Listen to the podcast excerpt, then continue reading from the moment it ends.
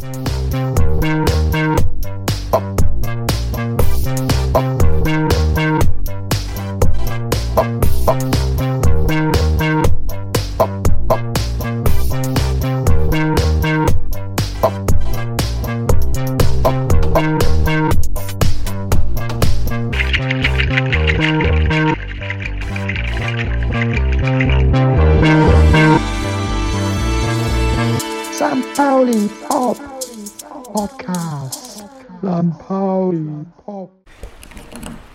Tinnitus oder du hast so eine, so eine Art Kopfhörer von fremden Leuten Phobie, die, wo du denkst, ah, nee, das, das kann ich jetzt nicht aufsetzen. Oder in die Ohren machen oder sowas. Das ist sehr rücksichtsvoll. Ihr behandelt eure Gäste einfach noch mit, äh, mit ganz viel Charme und Gespür für, das, für den kleinen Luxus. Ja, so wie der FC St. Pauli. Wir hätten auch eine Hymne für dich gespielt, wenn du, wenn du mir uns eine mitgeteilt hättest.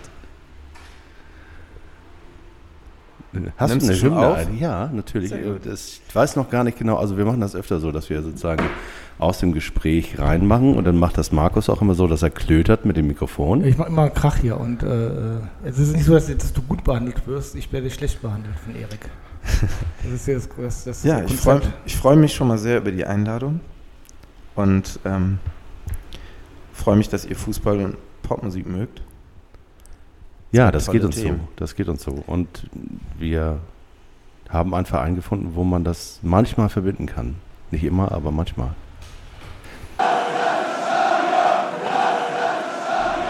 Neuntes Übersehen. St. Pauli Podcast.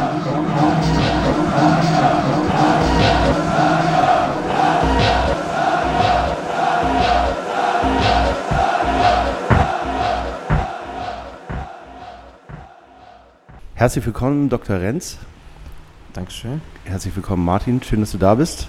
Ähm, wir haben vor über einem Jahr uns irgendwo in, in dem kleinen Stadtteil, in dem wir gemeinsam wohnen, haben wir uns ge getroffen, über den Weg gelaufen, wie wir das öfter tun und haben gesagt, wir müssen uns einfach mal treffen. Das hat jetzt beinahe ein Jahr gedauert, aber wir haben es geschafft. Ja, wir sind träge. Wir sehen nicht so aus, aber wir sind ein bisschen träge. Ja, dann soll das aber auch so sein. Dann muss das so sein, dann war das heute auch genau richtig. Und ich finde auch, es ist ein hervorragender Tag, um sich äh, gemeinsam über unseren Lieblingsverein zu unterhalten, weil gestern ist ja der Knoten geplatzt. Und heute ist das Wetter geplatzt. Also dieser drückende, die drückende Wärme hat sich in ein schönes Sommergewitter äh, verwandelt und die drückende Stimmung beim FC St. Pauli hat sich in eine leichte Euphorie gewandelt. Ja, hat sich entladen sozusagen. Dann hast du ja den Titel schon, der Knoten ist geplatzt. Ja. Ich finde das mit der Entladung eigentlich ganz schön. Also ein St. Pauli-Blog hat heute äh, von der Entladung in der Kabine gesprochen. Das war nämlich ein O-Ton von äh, Jos Luhukai, der ja durch seine holländische Herkunft immer sehr charmante Wortkombinationen an den Tag legt. Und er hat gesagt, es gab eine heftige Entladung in der Kabine. Also entweder es hat einer von den neuen vor Aufregung gefurzt oder ähm, man hat sich kurz einmal angeschrien. Ja, oder so. Aber auf jeden Fall ist jedem von uns aufgefallen, der im Stadion war, dass es äh, vor allem vor dem 2 zu 0 äh, die, den berühmten Millantor Raw, den wir eigentlich schon im 1910-Museum vermutet hätten, dass er da äh, äh, sein Ja, ja. Wesen treibt. Er hat quasi aus dem Museum, hat er kurz mal rausgeguckt und hat gesagt, ach, ist doch, doch ganz schön hier, ich komme wieder zurück. Geil. Also es war wirklich äh, so laut im Stadion und das 2 zu 0 von Conte, ge- ausgerechnet von Conte natürlich auch irgendwie eine sehr schöne, eine sehr schöne Geschichte, die irgendwie Popkultur nicht schöner schreiben kann. Manchmal Erzähl passieren mir. solche Sachen. Erzähl mich das Tor. Ich habe es Ähm, leider nicht geschafft ins Stadion gestern. Ich habe es tatsächlich, ich habe euch nur alle gehört, weil ihr wart erstens schweinelaut und der Wind stand günstig und äh, das wurde bis nach Altona geweht und während des Spiels kriegte ich einen Anruf von meiner Tochter, ähm, die auch schon ein paar Mal mit war im Stadion und einfach nur wissen wollte, ob das sein kann, dass sie gerade zu Hause bei offenem Fenster das Millantor hört, weil ihr Bruder würde es ihr nicht glauben. Ja, Und doch. sie wollte jetzt mal ihren Vater fragen, ob das sein kann. Ich habe das ähm, in mehreren Twitter-Meldungen gelesen. Heute Morgen, dass einer gesagt hat, ich wohne hier und das ist auch in der Nähe von Ottensen gewesen, Altona Altstadt, also nicht weit entfernt, die gesagt haben, wir haben, wir haben euch alle gehört. Und das muss echt abgefahren gewesen sein. Also beinahe wie beim Prince-Konzert 1988, voll das wir ja auch schon ein paar Mal hier hatten.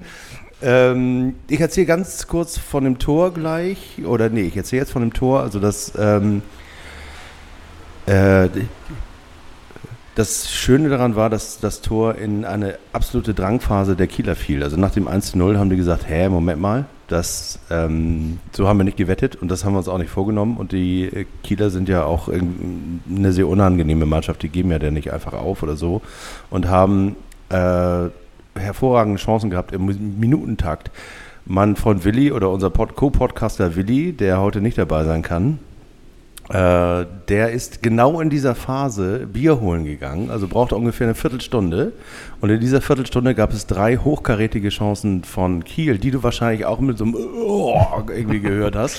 Ja. Und ähm, äh, da war einmal eine Glanzparade von Himmelmann dabei, dann war da ein Pfostenschuss dabei, der sozusagen vom linken, vom rechten Pfosten einmal quer über die Torlinie fuhr, äh, wo man dachte, eigentlich müsste jetzt nur noch einer stehen, der den Fuß hinhält, aber es war eben keiner da, der den Fuß hingehalten hat. Es stand nach wie vor 1 zu 0 für St. Pauli. Und äh, dann gab es ähm, den einen gut ausgespielten Konter. Ich weiß gar nicht, wer rausgespielt hatte. Im Zweifel war es Lawrence, der Neue, der, den, der ein unfassbar tolles Spiel gemacht hat. Ähm, auf Diamantakos und Conte hat dann äh, Fahrt aufgenommen und hat äh, Diamantakos Laufweg gekreuzt und dadurch konnte Diamantakos sozusagen die Gasse runterspielen und er war diesen einen berühmten Schritt vor seinem Gegenspieler und hat ihn nicht mehr aufgegeben und hat dem herausstürmenden Torwart den Ball mit einem sehr technisch wundervollen Schuss in das lange linke Eck um die Ohren getüdelt. Sehr schön. Auch schön erzählt. Ist das Stadion explodiert. Und äh, wieso, äh, wieso ziehst du diesen Vergleich zu, zur Popkultur? Das hätte Conte eigentlich äh, ein Mitglied der von NSYNC werden sollen oder sowas? Nee, was, was ach ich so. nicht weiß. Ja, nein, es ist, äh, äh, ach so, gut, das meinst du. Nee, es gibt in der Popkultur gibt es äh, gemachte Geschichten und es gibt Geschichten, die einfach passieren, weil sie passieren müssen. Da können wir ja vielleicht, kannst du vielleicht auch nochmal, äh, da können wir über den Unterschied auch gerne mal äh, sprechen, das stimmt. Das hat auch Parallelen zum Fußball. Nee, ich meine einfach äh, die Geschichte ähm, eines Eigengewächses, das mit 19 Jahren aus der, äh, mit einem neuen Trainer aus der Sommerpause nach vorne geholt wird und schon im ersten Spiel sozusagen ähm, ein wunderschönes Tor macht, von dem jeder erwartet, dass er im Grunde genommen jetzt zusammenklappen muss, weil alle irgendwie, alle Hoffnungen auf, auf ihm ruhen tonnenschwer. Ja, das aber trotzdem irgendwie hinkriegt und im Zusammenspiel mit dieser Mannschaft, die ja, du hattest das vorhin ja als Entladung bezeichnet, die ja irgendwie kurz davor war, ihre Energie irgendwo hin zu kanalisieren, die ausgerechnet in den Pass von Diamantakos äh, zu Conte kanalisiert, hat schon was von. Äh, War schon ein bisschen magischer FC dabei. Ne? ja, es war viel magischer FC dabei. Und das äh, wäre heute unser Oberthema. Also wie passt das, äh, passen die beiden Welten, mit denen wir uns hier im Podcast ja auch öfter beschäftigen, nämlich die Popkultur und der FC St. Pauli, also der Fußball und der FC St. Pauli und die Popkultur und der FC St. Pauli, wie passen die zusammen? Und äh, der sozusagen die, die Klammer unseres heutigen Tages wäre, wo wir schon mal jemanden da haben, der sowohl Popstar als auch St. Pauli-Fan ist, also Fußballfan des FC St. Pauli. Ähm, das war so meine Grundannahme, dass sich diese, äh, dieser Konflikt oder das, was da passiert, wenn die beiden Sachen zusammenkommen, dass die sich in deiner Person insofern spiegeln, als dass du vieles schon mal irgendwie gefühlt haben kannst, was, ähm, ja genau, und uns davon erzählst heute. Ja, sehr gerne. Ähm, der FC St. Pauli ist ein toller Fußball, Fußballverein und ähm, ich bin, glaube ich, bei ihm gelandet, weil alle meine Freunde, mit denen ich damals am liebsten rumgehangen habe, äh, da öfter mal damals noch in der Meckerecke standen, so zwischen Gegengrade und Süd. Und ähm, da bin ich dann am Anfang noch eher begeistert von dem, von dem Happening und gar nicht so wahnsinnig Fußball interessiert hingegangen. Also ich war immer schon Fußballfan im Sinne von, ähm, wenn bei uns zu Hause mal Sportschau lief, nämlich wenn der Freund meiner Eltern Peter Hesse da war, der, der durfte immer, dann wurde immer Fernsehen angemacht Samstag. Ansonsten lief das bei uns einfach nicht und ich wäre auch gar nicht auf die Idee gekommen, das einzufordern. Aber ich habe mich immer gefreut, wenn Peter Hesse da war. Dann Wann war das so? Deine ersten Spiele auf St. Pauli?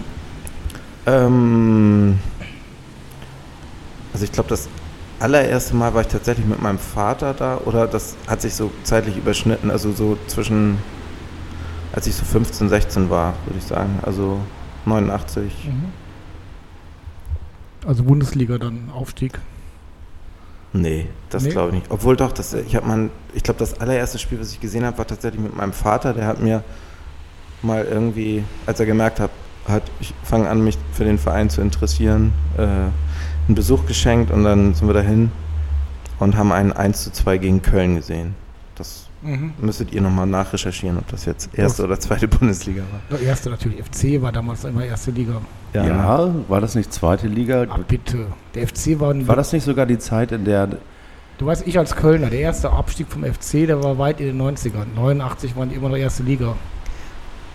Und auf jeden Fall habe ich gleich stilecht mit der Niederlage angefangen, habe sozusagen gleich die Bandbreite an Emotionen erlebt. Und wenn man dann wieder hingeht, dann ist man ja auch selbst schuld. Also und sofort hooked natürlich. Und mir hat tatsächlich von Anfang an sehr gut gefallen, dass also die Art und Weise, wie gesungen wurde. Ich weiß nicht, ob das, das trifft jetzt sozusagen den Bereich Popkultur, glaube ich, schon ein bisschen, oder streift ihn. Ähm, also es gibt so eine Art, Lieder zu singen bei St. Pauli, die gleichermaßen das, den Spaß am gefühlten Hooligan-Dasein äh, beinhalten, aber auch immer durch ein Humorverständnis, was dem Verein ein bisschen eigen ist, aber auch vielleicht den lustigsten englischen äh, Fußballsongs entliehen ist. Ähm, dadurch ist es immer wieder gebrochen. Also man ist gleichzeitig der Vollproll und aber auch ein bisschen augenzwinkernder, intellektueller. So ist es irgendwie für mich immer so eine sehr heimelige Mischung aus beiden. Genau, und zwischendurch singt man auch mal Französisch. Genau. Das stimmt. Das ist übrigens auch sehr lustig, wie unterschiedlich die französische Sprache von den Menschen, die um mich herum sind, wenn ich ein Heimspiel besuche, interpretiert wird. Ja, das, die Erfahrung habe ich auch gemacht. Ja. Also das Allee ist dann doch immer aus einem Mund, aber alle anderen Wörter werden doch sehr unterschiedlich gesungen. Ich habe tatsächlich äh, auch das erste Mal nachgucken müssen oder jemanden fragen müssen, was, also dass Nous Salon Garnier gesungen wird, das war mir nicht ganz klar Ach. aus dem, was ich da Ach, gehört wird habe. Salon Garnier gesungen. Ah, Ah. Ja, das war mir wirklich nicht ganz klar. Das, äh, das muss ich auch nachgucken irgendwann mal. Ich habe gedacht, was singen wir da eigentlich seit zehn Jahren? Äh, so phonetisch, aber also es ist, äh, wir werden gewinnen auf Französisch. ja. Das nehme ich mir auch immer vor. Ja, das, ja, Hier das, gewinnt nur einer, St. Pauli und sonst keiner. Ja, ich fand Le- eigentlich immer, ich fände ganz schön, wenn wir, wenn wir jetzt abwechselnd mal hier gewinnt nur eine St. Pauli und sonst keine singen. Das finde ich ja eigentlich auch mal ganz schön. Wieso ist das ein Ja? Das habe ich mich auch schon immer gefragt. Aber das würde vielleicht ein bisschen zu weit führen. Du meinst jetzt, das ist nicht gegendert, oder? Naja, ist ja auch die, äh, die Mannschaft des FC St. Pauli. Ne? Man könnte ja durchaus, man braucht ja gar nicht über die Gender-Thematik kommen, sondern man kann ja auch, äh, hier gewinnt nur eine, nämlich die Mannschaft des FC St. Pauli.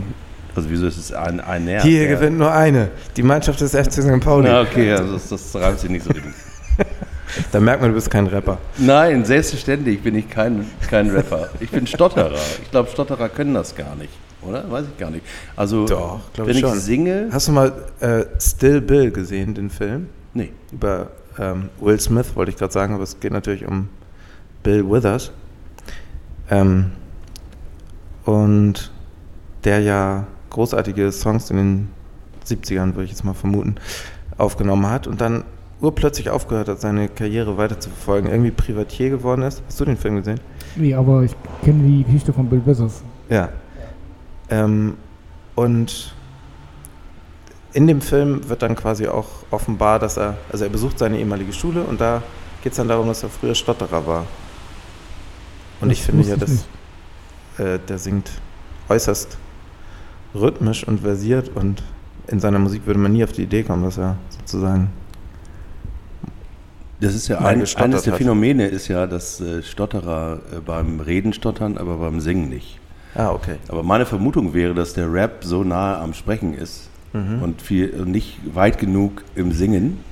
Ja. Aber da bist du der Fachmann, ich weiß nicht, keine Ahnung. Fühlt sich das wie Singen an oder fühlt sich das wie Sprechen an? Das ist eine sehr rappst? gute Frage, weil ähm, wir haben uns, also am Anfang dachte ich wirklich, es geht nur um Rhythmik und man hat gar keinen Ton. Und dann kamen halt so tolle Platten raus, die uns sehr inspiriert haben, wie zum Beispiel die erste De La Soul. Das hat mich überhaupt erst dazu angestiftet, Musik machen zu wollen. Three Feet High and Rising, das war auch 89, also ist meine Hip-Hopisierung und St. Pauli äh, Fananbahnung, das fand alles in derselben Zeit statt. Diese Jugend, ne? Was für eine tolle Zeit.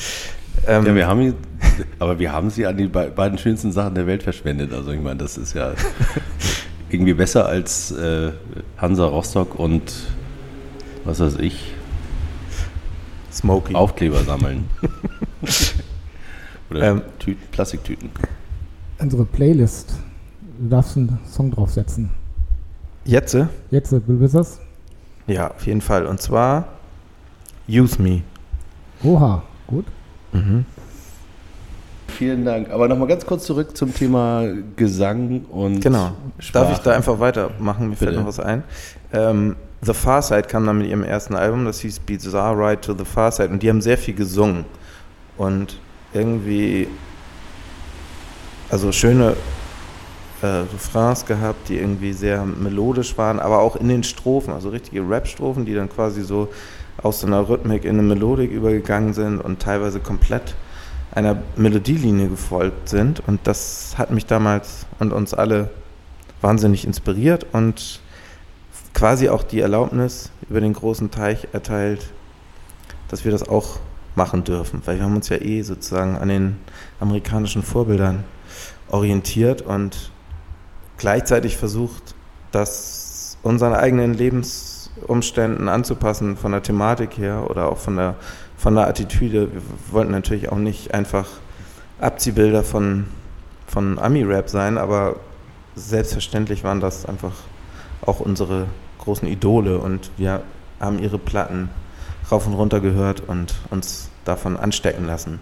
Und gerade musikalisch, wenn das, also bei A Tribe Called Quest habe ich sozusagen die Connection zum Jazz verstanden. Dad used to say it reminded him of Bebop, sagt Q-Tip auf der ersten Platte oder auf der zweiten. Und so diese, das war so, ah, okay, Jazz. Jazz ist gut. Man kann das nicht nur samplen, sondern auch hören. und über die Art und Weise der Musik als Weiterverwertung äh, auf, auf, auf Suche nach geilen Samples sozusagen durchzuforsten, fängt man dann auch auf einmal an, die Lieder wirklich zu hören und auf einmal beschäftigt man sich mit Funk, Soul, Jazz, Popmusik aus den 70ern. Damals waren ja 70er so die angesagte äh, Sample-Quellenzeit. Und ja, dann war es irgendwie ein logischer Schritt, dass wir auch ausprobieren, melodischer zu rappen. Weil das, und, da, und seitdem wir das machen, glaube ich, ist es eher so, man kann sich die ganze Zeit auf einem Ton hauptsächlich aufhalten, aber selbst wenn man das tut, dann hat das halt auch einen Ton. Also ein Ton ist immer dabei. Und letztendlich ist dann eine eher einfache Melodie, weil es sozusagen auf einem Ton längs brettert. Aber auch das ist ein Ton. Was ist ich, wenn ich jetzt an jemanden wie Eminem denke, so, der hat ja oft so eine Evolution in einem Song, dass er quasi so eher flüsternd, zurückgehalten anfängt, um sich dann in so eine Rage reinzusteigern. Ich weiß nicht, ob ihr da sofort einen Song im Kopf habt, aber äh, das ist so, das ist ja quasi dann auch eine Melodie auf eine Art. Aber es gibt, es gibt da so viele Zwischenbereiche und letztendlich haben wir dann auch irgendwann die Frage, die häufig an uns gestellt wurde, ist das noch Hip-Hop, weil ihr seid ja so poppig oder ihr seid ja so melodisch oder ihr singt den Refrain. Also sozusagen verlässt das die Vereinsstatuten von Hip-Hop. Die reine Lehre. Die reine also Lehre. Spricht der reinen Lehre. Äh, das, das haben wir irgendwann einsehen müssen, dass wir uns da nicht dran halten mögen. Also dass das zwar zur Orientierung erstmal hilft, dass man auch das alles versucht richtig zu machen und nicht irgendwie äh, sich da sozusagen was zu Schulden kommen lässt im Sinne der Erfinder. Wir waren ja auch ehrfürchtig und respektvoll, wollten auch sozusagen nicht diejenigen sein, die irgendwas kaputt machen auf, auf dem Weg der Übersetzung, Interpretation. Aber irgendwann haben wir dann auch gemerkt, okay, es ist nur richtig gut, wenn wir es auch zu unserem eigenen Ding machen und sozusagen daran glauben, wir haben von irgendjemandem, von Afrika Bambata oder seinen Nachfolgern den Auftrag erhalten. Macht Hip-Hop groß in Deutschland, Jungs. Und äh, was machen wir dann? Also ich, also ich persönlich nichts für ungut. Ne? Ich, ich, ich, ich persönlich finde den Sprung von Afrika Bambata zu euch schon enorm. ja. muss, man, muss ich so sagen. Das ist jetzt, ich, das ist, wollte ich gar nicht vorher, habe ich mir nicht vorher ausgedacht, aber jetzt eben gerade kam, kam das, habe ich gedacht, naja, das ist, das ist ungefähr so, als wenn, äh, um, um mal einen deutschen Vergleich zu nehmen, wenn Rocco Schamoni sagt, ich schreibe meine Romane so wie Sven Regner. Also das ist so, äh, ja, also ich verstehe, ich verstehe, was er meint, aber äh, das, äh, ja, nee, ist, äh, wollte ich auch gar nicht jetzt. ich habe auch, glaube ich, nur versucht, ich, ein, ein, ich, ich ein weiß, du wolltest sagen, wo recht die, junges Beispiel der ja. Hip-Hop-Bewegung, als der auch sowas, Ur, sowas Großväterliches immer für mich hatte, weil er wahrscheinlich auch einfach ein paar Jahre älter ist als ich. Wow. Kann, kann man sich gar nicht vorstellen. noch älter? Doch, doch, noch älter. Also ich meine, wir, wir sind ja für die, die uns nur zuhören und uns noch nie gesehen haben. Äh, du bist ja aber deutlich, deutlich, also wir haben geschätzt ungefähr zehn Jahre jünger als wir, ne? Kann das sein? Das kann ich mir nicht vorstellen. Ihr habt euch aber das kann ich mir auch nicht vorstellen. Nee. Dann hast du dich aber gut gehalten. Guck mal, wenn er 89 also bei St. Pauli gewesen ist, mit das 15, stimmt, 16 muss er ja so ein bisschen in unsere Gefilde bald schauen. Also ich bin Weltmeisterjahrgang und ihr? Weltmeisterjahrgang. Oh nee, wir sind wir nicht. Also ich nicht. Ich bin äh, dann bin ich sechs Jahre älter als du. Und du sogar noch mehr. Ich, ich bin Eintracht Braunschweig. Meister. Günter Mast. Günter Mast. Ja, genau. Wieso, an dessen in deinem Geburtsjahr ist Braunschweig die, Meister Die wurden Meister. Äh, das mit, glaube ich, der geringsten Punktezahl und der geringsten Torzahl, die, die je gemacht wurde. Also mit, mit 1 Sparmeister. Und witzigerweise mit einem, jetzt kommt es ja, einem ehemaligen St. Pauli-Spieler als Trainer, Helmut Johansson. Ah. Der direkt nach dem Krieg irgendwo dann hier zu dieser Meistermannschaft 45, 46, 47 gehört hat, weil es hier irgendwie einen Metzger gab, wo es was zu essen gab. Und dann kamen die alle hier hin nach, äh, zu St. Pauli. Du trägst übrigens ein gelbes T-Shirt, was mit einem großen B beginnt. Ja. Wenn man nicht so genau hinguckt, könnte man denken, es sei Braunschweig, aber es ist Brasilien. Ja, ja, nee, nee, also ich habe mit äh, Braunschweig sonst wenig zu tun, aber es ist Brasilien. Ähm, eine Frage, wie war das denn, äh, weil das fand ich immer sehr faszinierend bei euch, wie war das mit James Last? Weil ich bin ja ein großer James Last-Fan und äh, fand es ganz toll, dass ihr damals dieses Projekt mit ihm gemacht habt. Mhm, wie kam ihr dazu, dazu? Das war auch eine herrliche Gelegenheit, die wir, glaube ich, erst zweimal von allen Seiten betrachten mussten, bis wir uns getraut haben, einfach zu sagen, das machen wir jetzt.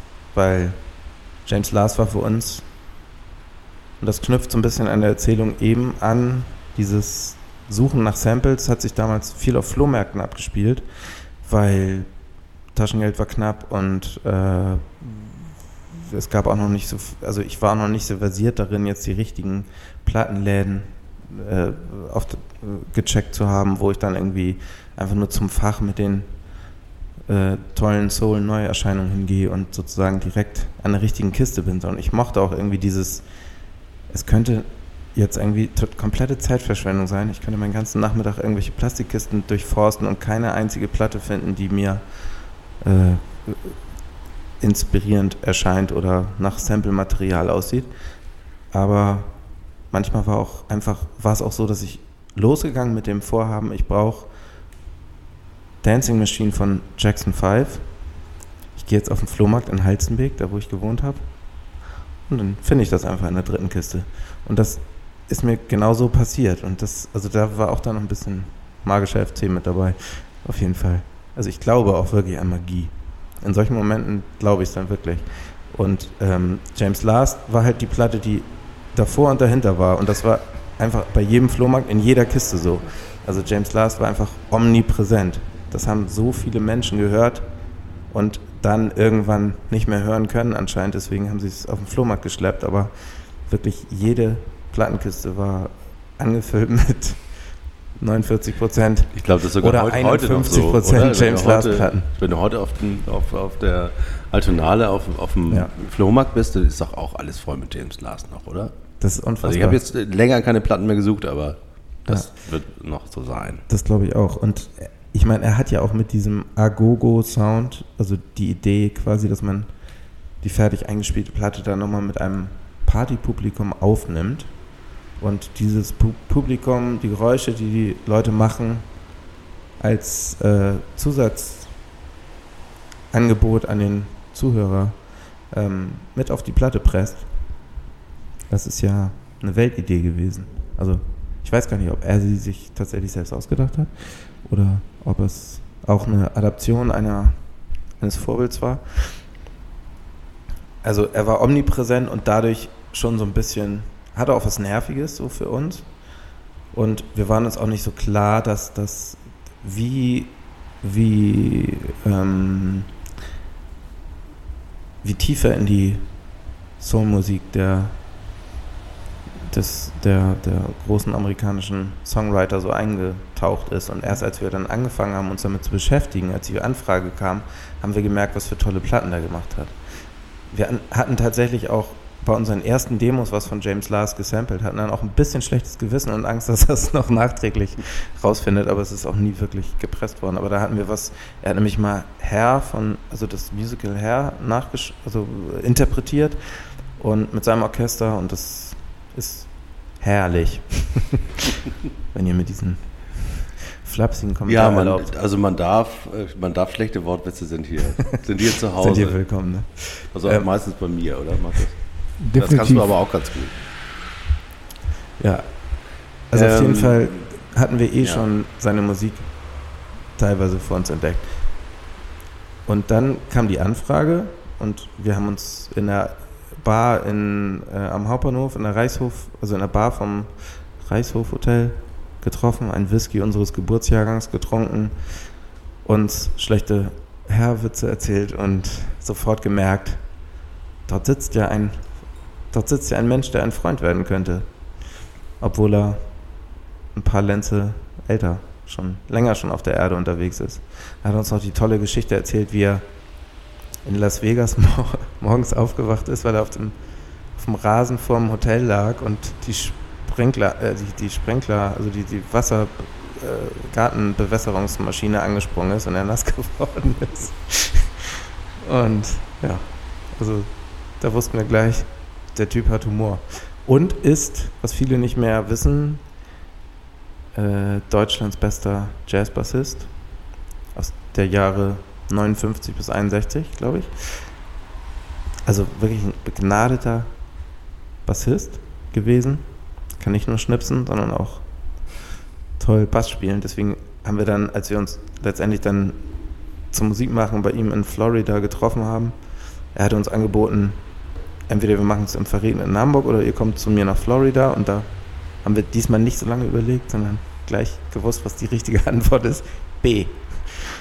Und ähm, dann waren wir in Florida, haben das Lied zusammen aufgenommen, das war eh eine ganz tolle Zeit. Und als wir dann den Song in Deutschland präsentiert haben, waren wir in der äh, ZDF-Hitparade, moderiert von Hübner, Uwe Hübner. Und äh, da hat Hansi Lars dann Bass gespielt. Cool. Also es war ehrlich gesagt eine Vollplay- oder Halbplayback-Version, aber er hat auf jeden Fall sein altes Instrument wieder in der Hand gehabt. das muss ich mal auschecken. Das habe ich noch nicht gesehen. Im Studio 1 der Berlin Union, wie hieß das? Union Berlin, sowas ähnliches. Aber auch irgendwas mit Union und Berlin fällt mir gerade auf. Was denn? Also die, die Studios, in denen die Hitparade aufgenommen wurde. Und Dieter Thomas Heck war im Übrigen auch Stotterer. Ja? Also jetzt, wo wir irgendwie das, das Thema haben wir uns ja nicht vorgenommen, aber die tauchen die ganze Zeit, die tauchen da an Analogien auf.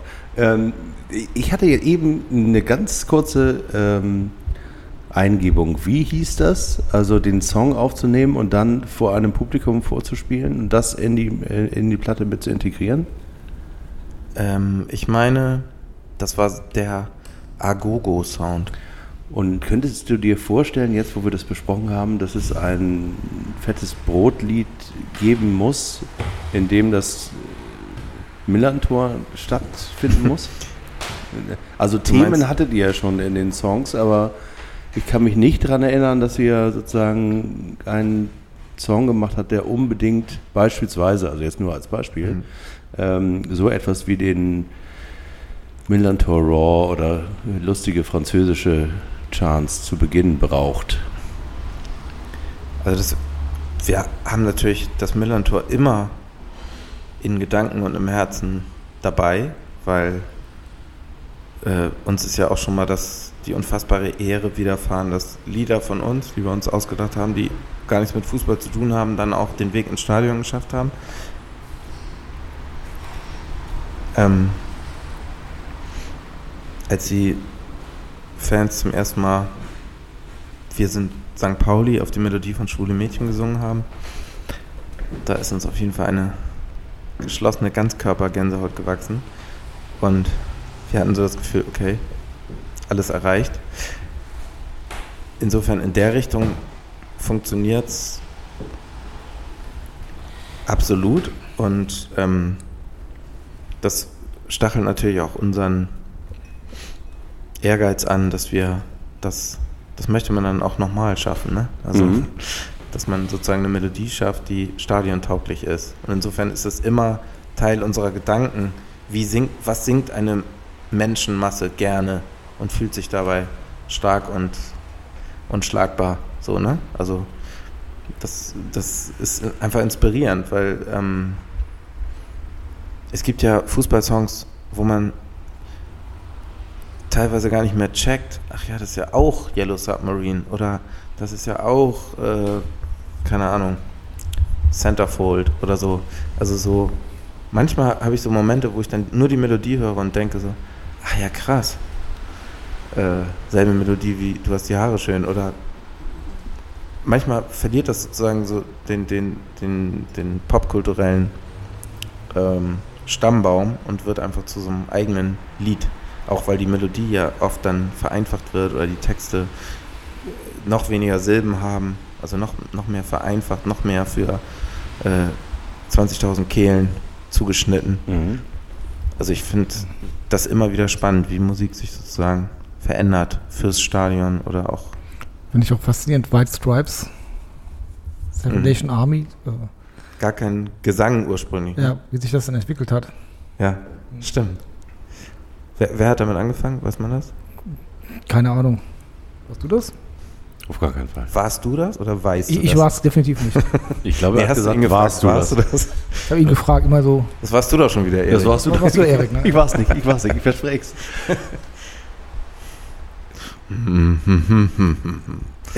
Einfach nur so für dich hingegrummelt. genau, irgendjemand hat einer mitgemacht und dann hat er, haben das zwei andere gehört und dann lagen plötzlich So eine Million Reiskörner auf dem Schachbrett. Aber, aber Stadionmusik bei St. Pauli, ähm, wie nimmst du das Ganze wahr? Die Musik, die wir bei uns immer hören dürfen im Stadion. Die Musik. Ja, hast du da, äh, findest du das gut, schlecht? Oder hast du da Wünsche? Ich finde es gut. Aber ich kenne auch den Typen, der das anmacht, deswegen. Könnte ich Oh echt, dann könntest du den mal verknüpfen mit uns. Wir hätten da ein paar kritische Anmerkungen, die wir, äh, die wir tatsächlich ähm, auch begründen können. Also ihr sprecht tatsächlich von der Musik, die zwischen den Ja, also Halbzeiten läuft. Vor dem Spiel, vor allem äh, zwischen den Halbzeiten. Ich komme ja immer sehr spät, insofern weiß ich nicht, was vor dem Spiel alles schon läuft. Also äh, es gibt Tage, da hat man das Gefühl, sozusagen, da hat jemand in Soul gebadet und in Disco und Mhm. hat sozusagen, hat sozusagen, hat, hat jetzt tatsächlich Lust mit dem, was er vor dem Spiel spielt, etwas in, in die Richtung anzuschieben, die uns auch anschiebt. Ja. Und dann gibt es aber die Mehrzahl von Tagen, in denen man so denkt, so ja, äh, man kann dieses, äh, dieses Gitarrensound, Punk, ähm, Geschrammel auch so ein bisschen übertreiben. Und vielleicht wäre die Gelegenheit ganz äh, günstig, jetzt nach drei, über 30 Jahren, ähm, schwarze Kutte und Klamotte und ein bisschen Geschrammel mal sich, also sich weiterzuentwickeln, auch musikalisch. Und ähm, das ist sozusagen eines der Themen, die wir hier regelmäßig haben, ist, dass äh, sowohl im Stadtteil sehr viel entsteht, was äh, eine neue Form von, von Musik ist, auch in sozusagen in eurem Genre, da, da kommen wir gleich noch drauf, hoffentlich. Aber auch ähm, äh, drumherum um den FC St. Pauli und der Kern, aber der Kern im Stadion, der, am, am Spieltag, ähm, da diffundiert das nicht so richtig rein. Also das ist wie so eine, also wir sprachen ja schon über das Museum, das ist wie so eine museale Geschichte, die natürlich, ja, wo wir die, äh, die Wahrnehmung haben, dass man das durchaus mal aufbringen kann, damit es auch nicht verloren geht. Kann ich mir total gut vorstellen, dass ihr da recht habt. Ähm, ich kann mir vorstellen, wie jeder DJ, der dann auch noch eine begrenzte Zeit hat, versucht man natürlich irgendwie eine Mischung aus persönlichem Geschmack oder Neuempfehlung äh, und einer gewissen Hitdichte zu gewährleisten. Ne? Also zum Beispiel, also wenn Come On, Come On in der Halbzeit läuft, dann kenne ich das halt nur von St. Pauli aus der Halbzeitpause und freue mich aber drüber, weil es ähnlich wie Hells Bells irgendwie so eine, so eine Funktion schon hat. Man weiß schon, das ist der Moment, wo es bald wieder losgeht. Ja, richtig, Jetzt kommen die letzten Currywürste zurück und äh, Also es ist dann. wir müssen einen Rückstand Also aufholen. es, es ist mehr als Folklore dann. Es ist nicht Hamburg meine Perle. Obwohl mir das auch sehr gut gefällt. Wir wollen ja nicht über diesen, wir wollen nicht darüber sprechen. Achso, ich aber, dachte, äh, nee, aber- das meinte ich gar nicht. Ich dachte tatsächlich gerade, Ja, gut, du hast ja, Herz ja. von St. Pauli gesagt, aber Nein, du hast ich- Hamburg meine Perle Ich habe Hamburg gesagt. meine Perle ist- gemeint. Ja. Sehr schön. Das, das, ist ein sehr, das ist auch ein magischer Moment. Ja, ein magischer, also ein, ein komischer magischer Moment. Komischer FC. Schön, Schönen Gruß an Gerrit, der sich übrigens auch hier mal angekündigt hatte, nachdem wir uns. Der braucht wahrscheinlich getroffen zwei Jahre, bis er kommt. haben. Wahrscheinlich, ja. Wer ist Gerrit? Äh, Lotto, King K. Ah, Ja, ja, wo, wo wir gerade mal am Okay, Aber klar. wir können das, also wir reden sehr oft und sehr gerne auch über den HSV, weil das auch viel Spaß machte bisher. Im Moment ist das nicht mehr so lustig. Ähm, aber ähm, das ist ja auch nicht Thema dieses Podcasts. Also äh, eine Funktion, also die Songs haben eine Funktion, das ist überhaupt ein ganz schöner, äh, ganz schön im Sinne von, sie strukturieren so einen Spieltag natürlich auch, ne? Also auch Mhm. im Sinne von, wenn man das als, ähm, als äh, Arrangement betrachtet, dann hat, hat man so, äh, dann hat man so feste Haken, an denen man sozusagen Absolut. einhakt. Das ist wie der Gong vor der Tagesschau. Man weiß einfach so, man kriegt so ein Signal, ah, jetzt das. Jetzt, also du brauchst ja gar nicht, wenn, wenn, wenn die Glocken kommen, dann äh, guckst du ja schon instinktiv zum Tunnel, so, ne? Also da, da, da musst du ja gar nicht mehr überlegen, was jetzt. Es ist einfach so, man ist ja auch, man ist ja auch ein bisschen blöd als Fußballfan. Man will ja auch so eine leichte Steuerung muss man ja auch erhalten. Also ich zumindest freue mich darüber, dass ich, weil es gibt so viele Eindrücke und es ist ganz wichtig, dass sozusagen durch die, durch die Musik oder die Akustik mein, mein, mein Körper auch darauf vorbereitet wird, was als nächstes passiert. Come on, come on. Also ich, ich finde das äh, Lustige bei dem Lied immer, dass das Italiener sind. Ne? ja? Das sind Italiener, die das singen. Und man denkt immer so, come on, come on, das sind irgendwelche Schotten, oder Iren, die. äh, Aber das Englisch ist schon, schon so schlecht, dass ich die eigentlich irgendwie nach, nach Bochum oder ins, Ja, ja, ins Ruhrgebiet verortet habe. es, es, es, es sind Italiener. Deren Englisch ist so schlecht wie unser Französisch, wenn Ja. wir Ja, genau. Genau. lesen. Aber es passt ja ganz gut dann. Ja, ich würde es auch immer irgendwie dann doch wieder gerne, ja. Ja. Ähm, Ja, und ich finde es dann auch schön, wenn man, wenn dann gerade WM war und man ist irgendwie, man hat die Brasilianer ihre Nationalhymne weiter singen hören und alle feiern das. So, einfach so weltweit. Die sind ja geil. Es waren noch die Brasilianer, ne? Oder? Ja. Die Portugiesen machen das auch, die Engländer machen es auch. Okay. Ähm, Ich meine, die Franzosen machen es auch. Ich habe jetzt eher so die, also bei den Brasilianern habe hab ich das kennengelernt. Und ähm, dann meine ich, kam sozusagen dieser Impuls, Herz von St. Pauli früher auszufaden, damit das Stadion dann Mhm. sozusagen zu Ende singt. Ja. Sowas liebe ich auch, wenn auch so ähm, globale Fußballereignisse ihre Spuren im Ligasport hinterlassen. Da finde ich, darf man sich auch nicht zu schade für sein, solche tollen Impulse aufzunehmen. Genauso wie der, wie die, ähm, die Klatsch-Eskapaden der Isländer. Also dieses Mhm. immer schneller werdende, äh, martialische, jetzt kommen die Wikinger. Das ist irgendwie auch ein geiles Ding. So. Besser auf jeden Fall als Biete Danke. ja, auf jeden Fall. Weiß denn einer Das ist für mich Stadionfolklore, wo ich ein zu viel kriege. diese Ecke wird Ihnen präsentiert von. Ähm, weiß einer von euch, seit wann das Herz von St. Pauli gespielt wird im Millantor? Nee. Gefühlt immer? Nee. Nee, noch nicht so nee, lange. noch nicht ich so. Vielleicht zehn Jahre vielleicht. Zehn Jahre. Und Hells Bells? Hellsbell schon seit Das äh, Gefühl schon Ende der ewig. 80er, Anfang der 90er. Also Das, hat schon noch Bon lange. Scott persönlich Das hat Bon- das hat Bon Scott persönlich eingesungen, kurz bevor er Ja. sich so sehr über die Niederlage ärgerte, dass er verscheiden musste. Ja. Aber äh, sozusagen den Drive der Frage, den würde ich gerne nochmal weiterspinnen, weil, also das sehe ich auch alles ein, das empfinde ich übrigens auch so, also das Weitersingen von ähm, das Herz von St. Pauli, das macht mir auch jedes Mal Gänsehaut. Ähm, ich persönlich finde, wir müssen nicht unbedingt mehr zu Herzberns einlaufen. Zu deiner Info, du hörst ja unseren Podcast wahrscheinlich nicht so regelmäßig, also, muss man auch nicht. Nee, habe ich noch nicht äh, so oft gehört, das stimmt. Aber wir haben ich wollte also- ganz sozusagen unvorbelastet hier erscheinen. Sehr gut. Besser ist. Eine White Paper Approach nennt man das im Marketing. Mhm.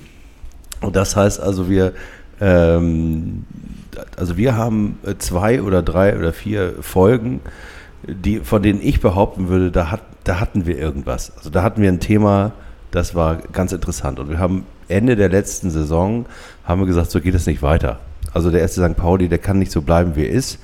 Wir müssen ihn kreativ zerstören. Und dann haben wir einen Podcast gemacht, anderthalb Stunden lang überlegt, wie wir den FC St. Pauli ähm, kreativ zerstören können, damit wir ihn später wieder neu zusammensetzen können. Und äh, da haben wir uns wirklich alles vorgenommen und äh, konnten uns urplötzlich vorstellen, dass wir nicht unbedingt zu Herzberts einlaufen müssen. Wir müssen auch nicht unbedingt Song 2 hören, wenn wir ein Tor schießen.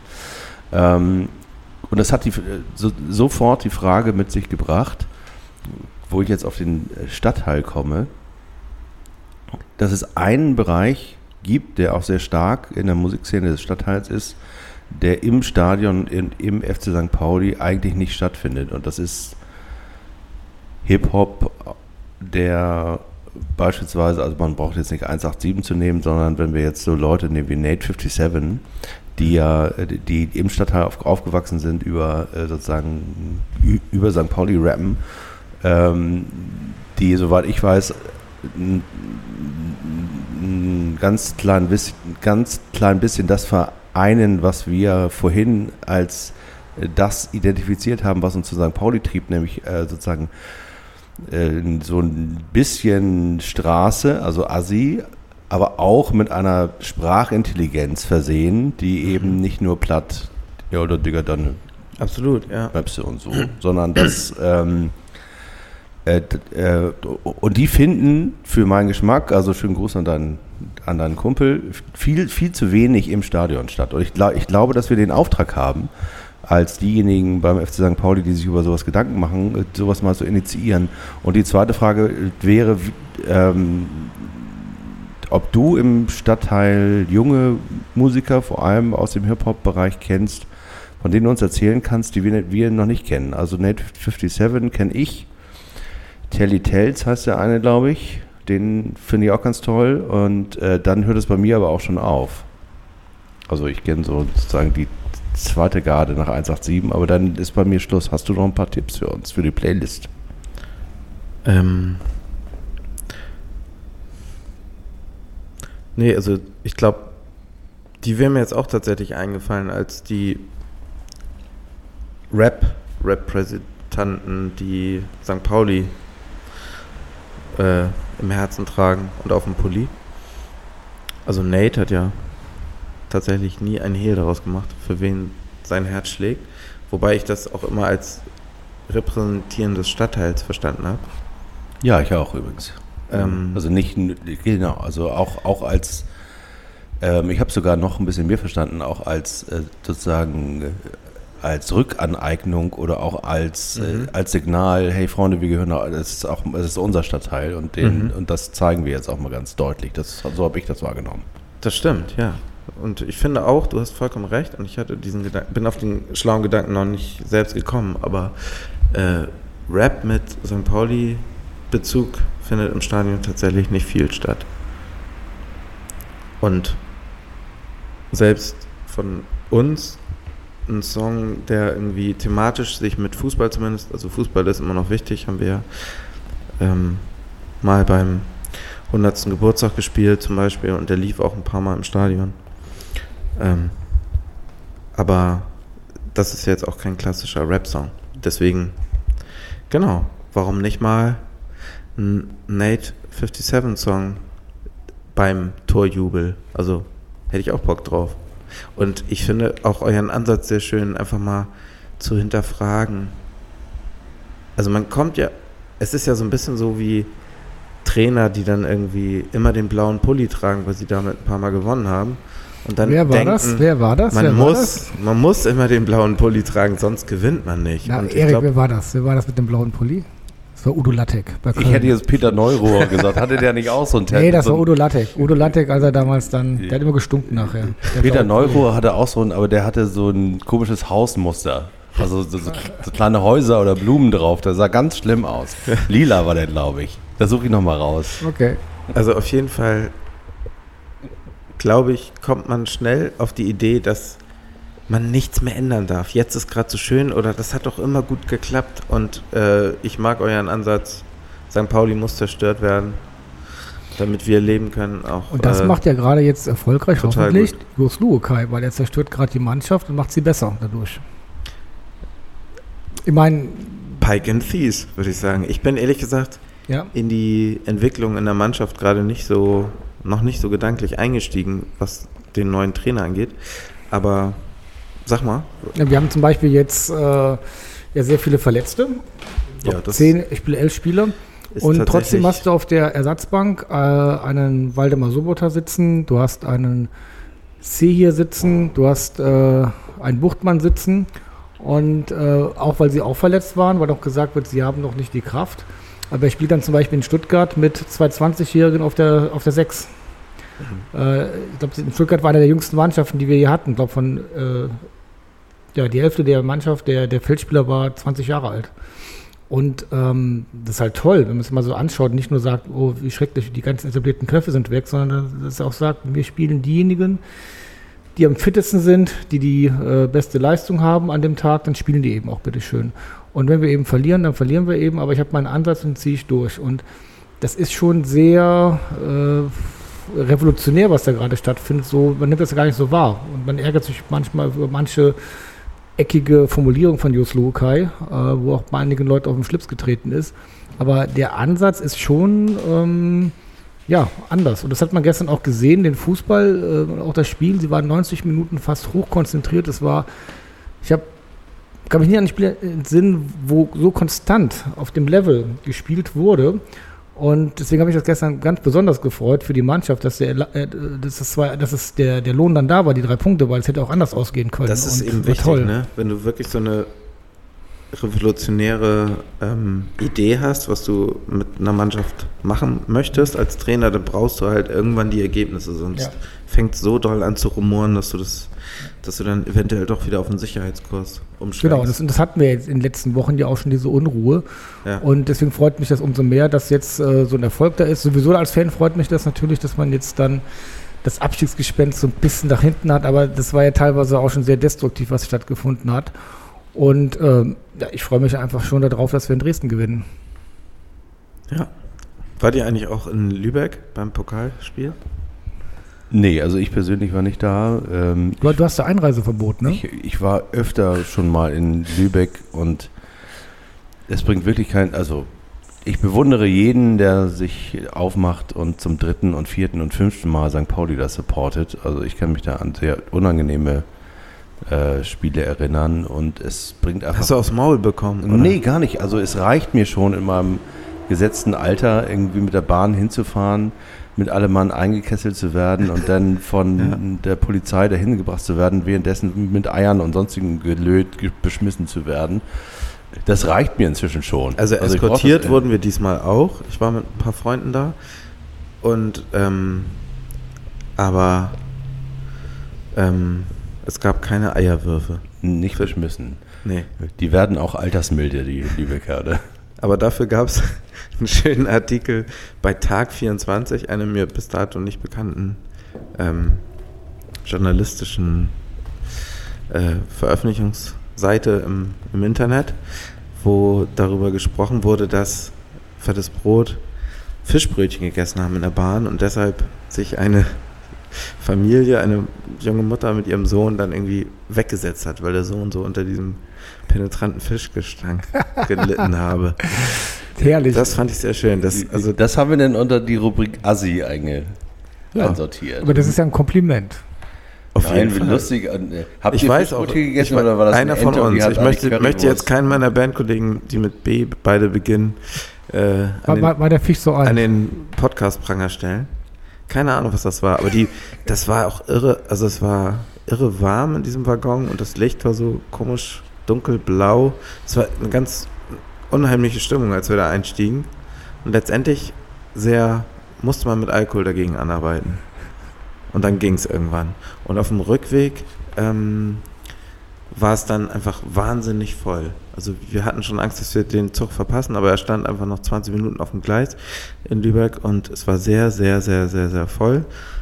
Man, und das ist lustig, wenn man am Anfang hat man ja noch den Anspruch, einen Sitzplatz zu kriegen. Wenn man dann merkt, okay, man hat keinen Sitzplatz mehr, dann werden so Plätze wie auf der Treppe vom Metronom. So, das ist dann schon richtig geil. Vergleichsweise mit erster Klasse. Und ähm, dann irgendwann freut man sich, wenn man überhaupt irgendwas festhalten kann. Und äh, wenn einem keiner vor die Füße kotzt. So, das war so. Herrlich. Das klingt danach, Auswärtsfahrten sind asozial. Das war ein großer Erfolg.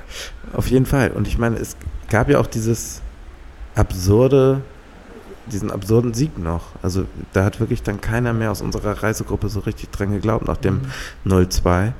Und ähm, dann haben die Lübecker ja noch das 3 3-3 geschossen und da dachte man dann wirklich, okay, jetzt sind die nochmal zurückgekommen. Dann hat irgendwie äh, Diamantakos noch rot gekriegt und dann ging es ins Elfmeterschießen.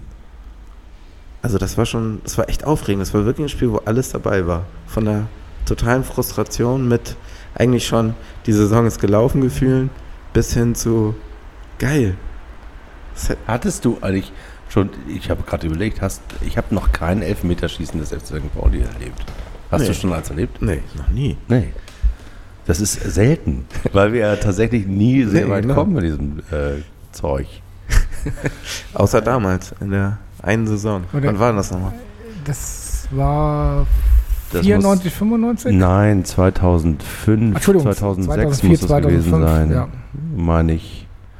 Also es war vor dem Aufstieg. Nee, warte mal, wann sind In wir die zweite? Liga. Erste Saison, zweite Liga war 2006 oder 2005? 2005, ne? Nee, äh, 2007, die muss 2007, 2008 Ja gut, dann war die sein. Pokalsaison 2005. Ja, 2005, Mhm. 2006 war das. Aber können wir auch nochmal nachgucken. Wir haben uns schön. jetzt als die, die totalen Nullchecker geoutet, was St. Pauli angeht. Aber ich meine, es war mal ich nicht. 2005, Ich finde, 2006. wir haben schon Wir grenzen das immer ganz sauber ein. genau, ganz sauber, ungefähr ins Jahrzehnt zumindest.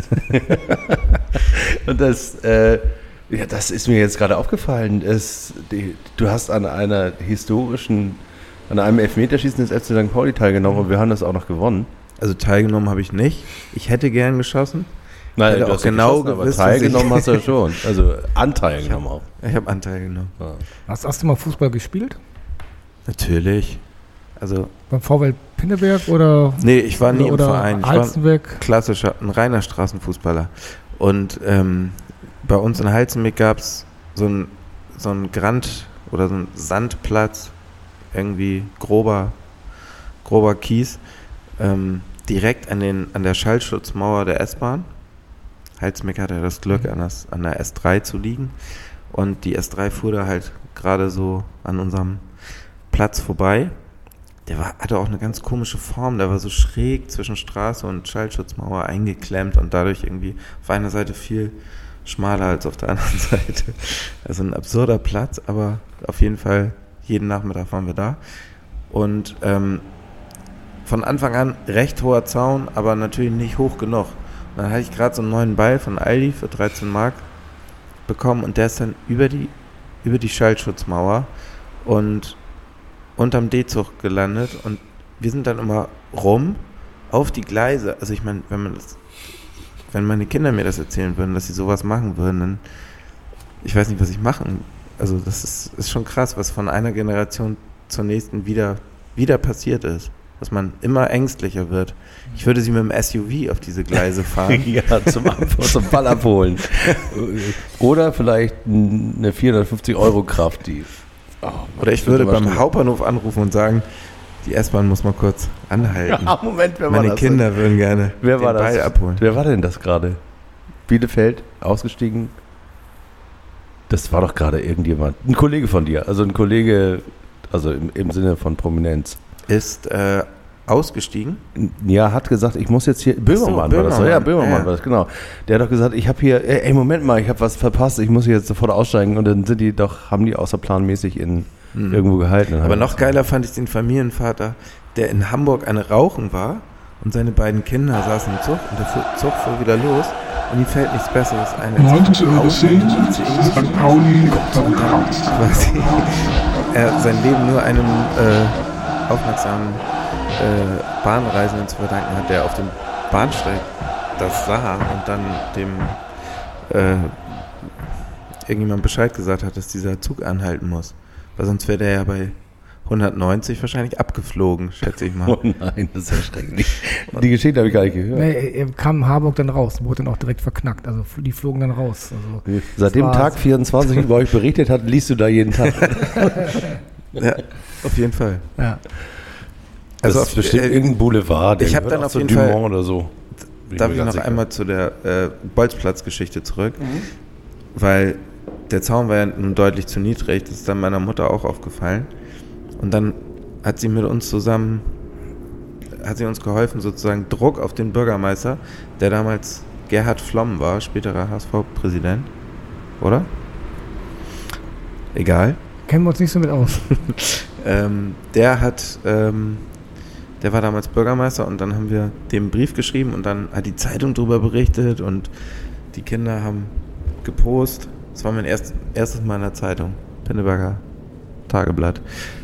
Und ähm, da ging es dann darum, dass das natürlich nicht sein kann, dass dieser Platz so einen niedrigen Zaun hat. Und dann wurde, ähm, hat die, das Staatssäckle wurde geöffnet und wir haben irgendwie nochmal vier Meter mehr gekriegt. Der Ball ist natürlich trotzdem noch ab und zu rübergegangen, aber nicht mehr so oft. Wenn du zurückblickend siehst, dein Leben oder, oder euer Leben oder eure Geschichte, äh, was wäre jetzt, wie wäre das auch so gelaufen ohne den FC St. Pauli? Oder wie hat der FC St. Pauli so auf euer Leben eingewirkt?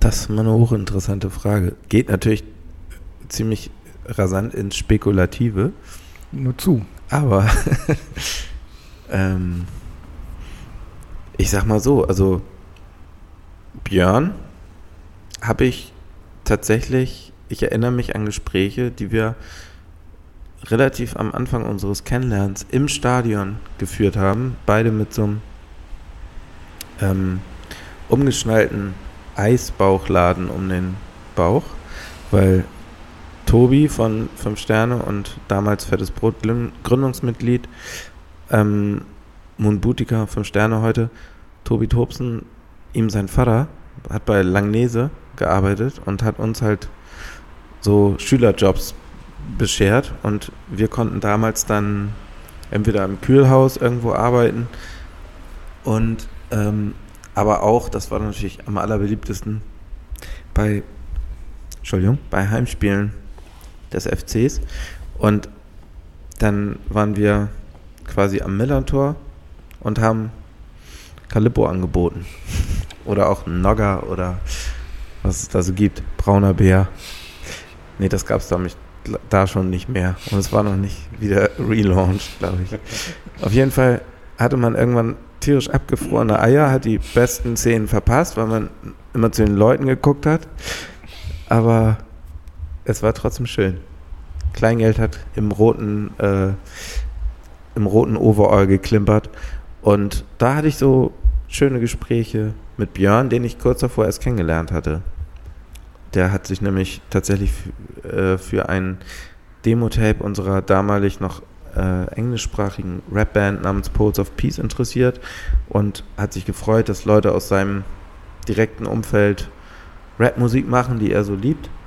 Und er kam vom Graffiti und hat aber auch Bock, Beats zu bauen, hat sich dann von Tobi ein paar Sachen erklären lassen und angefangen, uns dafür zu, für die Idee zu begeistern, dass man auch auf Deutsch rappen könnte. Ja, und so kam das. Und Also ohne den FC St. Pauli kein fettes Rot? Das war immer der Platz. andersrum wird ein Schuh draus. Okay, das, das ist auch gut. Ausgezeichnet. es nicht, ich will ja, es aber, nicht aber ich glaube, es ist schon, schon ein Ort, der eben offen ist, wo Menschen sich begegnen, wo was passiert. Ne? Also Ja, wo, und- hm, Genau, und, und dieser Humor, der in den Songs steckt, also die im Stadion gesungen werden, mh, der, ist, der hat natürlich auch eine enorme Rückkopplung zu unserem Humor. Ne? Also wir wussten ja auch damals, die Ärzte sind ab und zu im Stadion. Hat man, immer, aus, die Hälfte davon. hat man immer Ausschau Oder ein gehalten. Drittel. Ich habe mir immer vorgestellt, dass Farin und Bela zusammen ins Stadion gehen. Ich weiß gar nicht, ob es stimmt. Ich weiß es auch nicht. Ich habe immer nur Bela da gesehen. Ja, Aber- wahrscheinlich war es auch. Äh, Farin hat ja auch eigentlich äh, noch nicht wirklich in Hamburg gewohnt, ne? Bela schon. Keine Ahnung. Auf jeden Fall, alleine das hatte schon eine Strahlkraft. Diese Mischung aus Popkultur und dann natürlich Hafenstraße. Das Gefühl, irgendwie, man hat so, es ist halt auch so selbst gemacht und direkt aus dem Viertel ins Stadion. Und so, naja, so eine, die Strahlkraft dieses Vereins ähm, bezieht halt ihre, ihre Energie daraus, dass man das Gefühl hat, hier kommen wirklich unterschiedlichste Menschen zusammen, die das, die dasselbe suchen. Ein äh, unterhaltsames, aber auch hellwaches, gleichzeitig strunzbesoffenes Gemeinschaftserlebnis, was nicht so stumpf ist wie andere Gemeinschaftserlebnisse. Also es ist ja immer so eine, der Versuch eines Spagats zwischen eigentlich mag man ja keine Musicals, aber bei St. Pauli laut mit den anderen singen, ist doch das Schönste auf der Welt. Ja, das stimmt schon. Also ich erlebe da auch, dass ich dann Sachen mache, die ich vielleicht sonst nicht machen würde. Und ähm, ja, und das Gemeinschaftserlebnis ist immer wunderbar. Und dann immer auch ja, die Abläufe. Das ist übrigens auch ein Grund, warum wir äh, jetzt gewechselt sind. Ne? Wir sind ja, waren jetzt drei Jahre lang auf Mitte Mhm. und sind jetzt wieder auf die Nord gegangen. Also Hauptgrund auch, weil Willi da ist, weil wir dann bei Willi stehen wollten. Ähm, und ähm, ja, wir hatten gestern auch zu fünf Leuten waren wir da. Es war herrlich wieder mal, dass wir mal als Gruppe zusammen waren. Und ähm, ich finde, auf der Nord ist immer so noch offener, weil du hast in der Nord ja alles. Also du hast ja Bad Taste auf der Nord. Da hast du ja vom Junggesellenabschied bis irgendwelchen Touristen aus äh, England, aus Schweden, ich weiß nicht was alles. Du hast Die äh, Gästefans auch nicht so weit weg. die Gästefans, du hast die alten Bunkerfans, du hast Habe auch schon gesehen, Leute mit böse Onkels-Tattoo. Äh, also das alles dort. Und ähm, deswegen, ich finde das immer so ein bisschen durchmischter und offener. Und das regt mich immer noch ein bisschen mehr an, weil, ich da hingehe und, und nehme Eindrücke mit, die ich auf der Mitte eigentlich nicht habe, weil das alles ein bisschen uniformer ist. Und, und, und, und, und, ja, was heißt korrekt? Das ist auch ein blödes Wort, aber schon so ein bisschen gleich, gleichförmiger. Und äh, ich finde die, ähm, wahrscheinlich auch, weil die Karten dort eher wechseln, ähm, ähm, ja, einfach sehr viel spannender und anregender. Und das ist für mich eben auch so St. Pauli, du gehst da einfach hin und es ist wie so ein Konfekt buntes und äh, dann machst die Tüte auf und freust dich, was dieses Mal mit dabei ist. Mhm. Und ähm, ist schön. Auch von den Ergebnissen her. Weiß man nie, was man kriegt. Ja, das stimmt, das stimmt. Wobei, gestern wusste ich ja, dass wir gewinnen. Ne? Also, vor dem 1 habe ich mir gedacht, jetzt fällt das Tor. Und das habe gesagt, sag's, Ja, manchmal- sag's, sag's Manchmal nicht. hat man es im Urin. Genau, aber das wäre, ich hätte aber zwischendurch habe ich mir auch gedacht, na, vielleicht wird es noch ein 2-3. Das Spiel kippt. Also von daher äh, alles gut gelaufen. Wenn man so aus dem FC St. Pauli entstanden ist und so nah verknüpft ist, hat das ja auch Auswirkungen auf die eigene, auf das eigene Tun. Ähm, gibt es Dinge, die man dann, ja, ich würde nicht sagen, vielleicht mal hätte machen wollen, so im Sinne von Fußballassi, äh, die man aber jetzt nicht mehr machen konnte?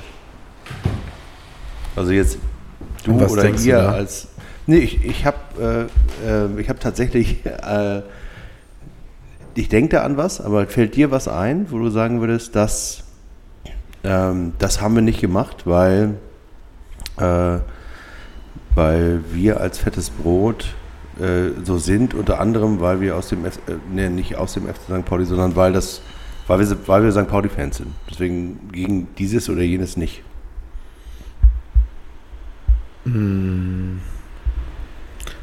Ich würde sagen, St. Pauli hat uns oder die, die das Gefühl zu einer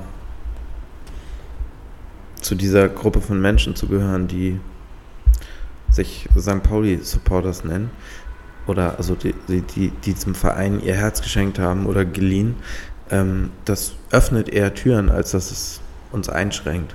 Also ich habe da eher Inspiration von bekommen und könnte sagen, so, diese Lieder haben alle was mit St. Pauli zu tun, auch wenn man es nicht direkt in den Texten hört.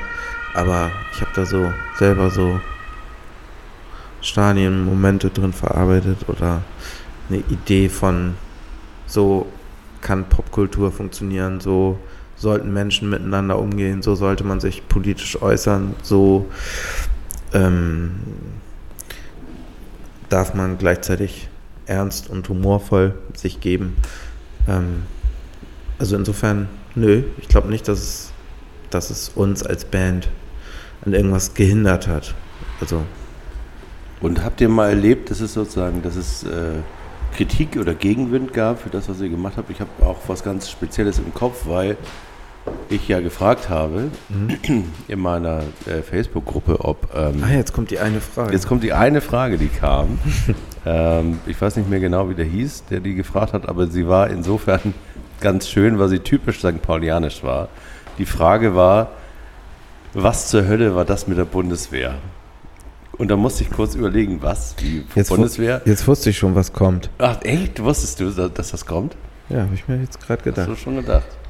Weil wir, wir haben uns so wenig Fehltritte geleistet, dass, und auch dieser ist ja nur ausgedacht, aber der ist auf jeden Fall hängen geblieben. Und wenn man so übers Fusion Festival läuft, fragt einen mal ein Ist- Ordner oder das wenn man mal wirklich im so? Ah. Täubchental in Leipzig spielt, fragt einen äh, der vegane Koch nochmal, also mal, was war denn da eigentlich los?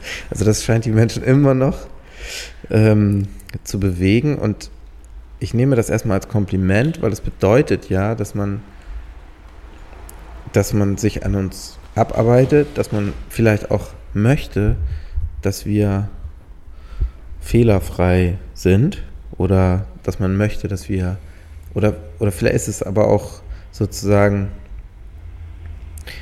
ähm, der vielleicht ist es auch ein niederer Beweggrund, dass man sozusagen äh, fettes Brot erwischen möchte bei irgendwas, was sie.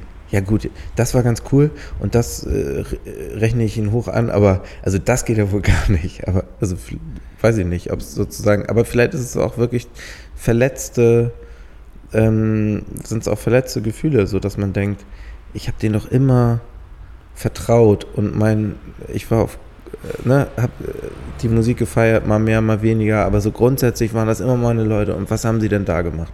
So und jetzt zu der Story. Ähm, die Bundeswehrgeschichte ist folgende. Wir haben für den NDR Imagefilme aufgenommen unter der Regie von Detlef Burg.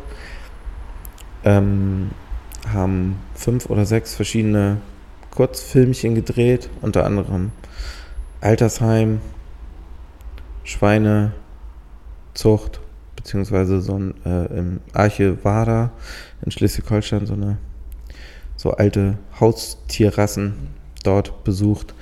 Ähm, wir waren in einem türkischen Kulturverein. Wir waren ähm, wo waren wir noch?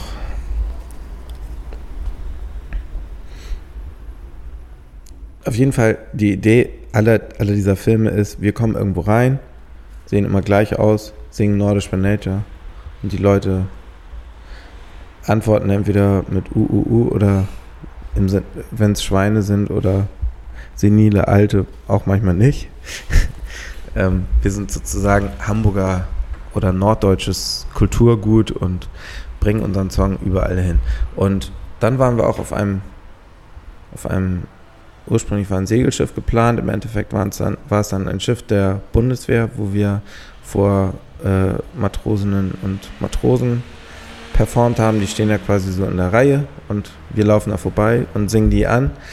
Und das war ein Drehtag auf dem Hamburger Hafengeburtstag, wo ja eh die Hölle los ist in Hamburg. Ihr kennt das.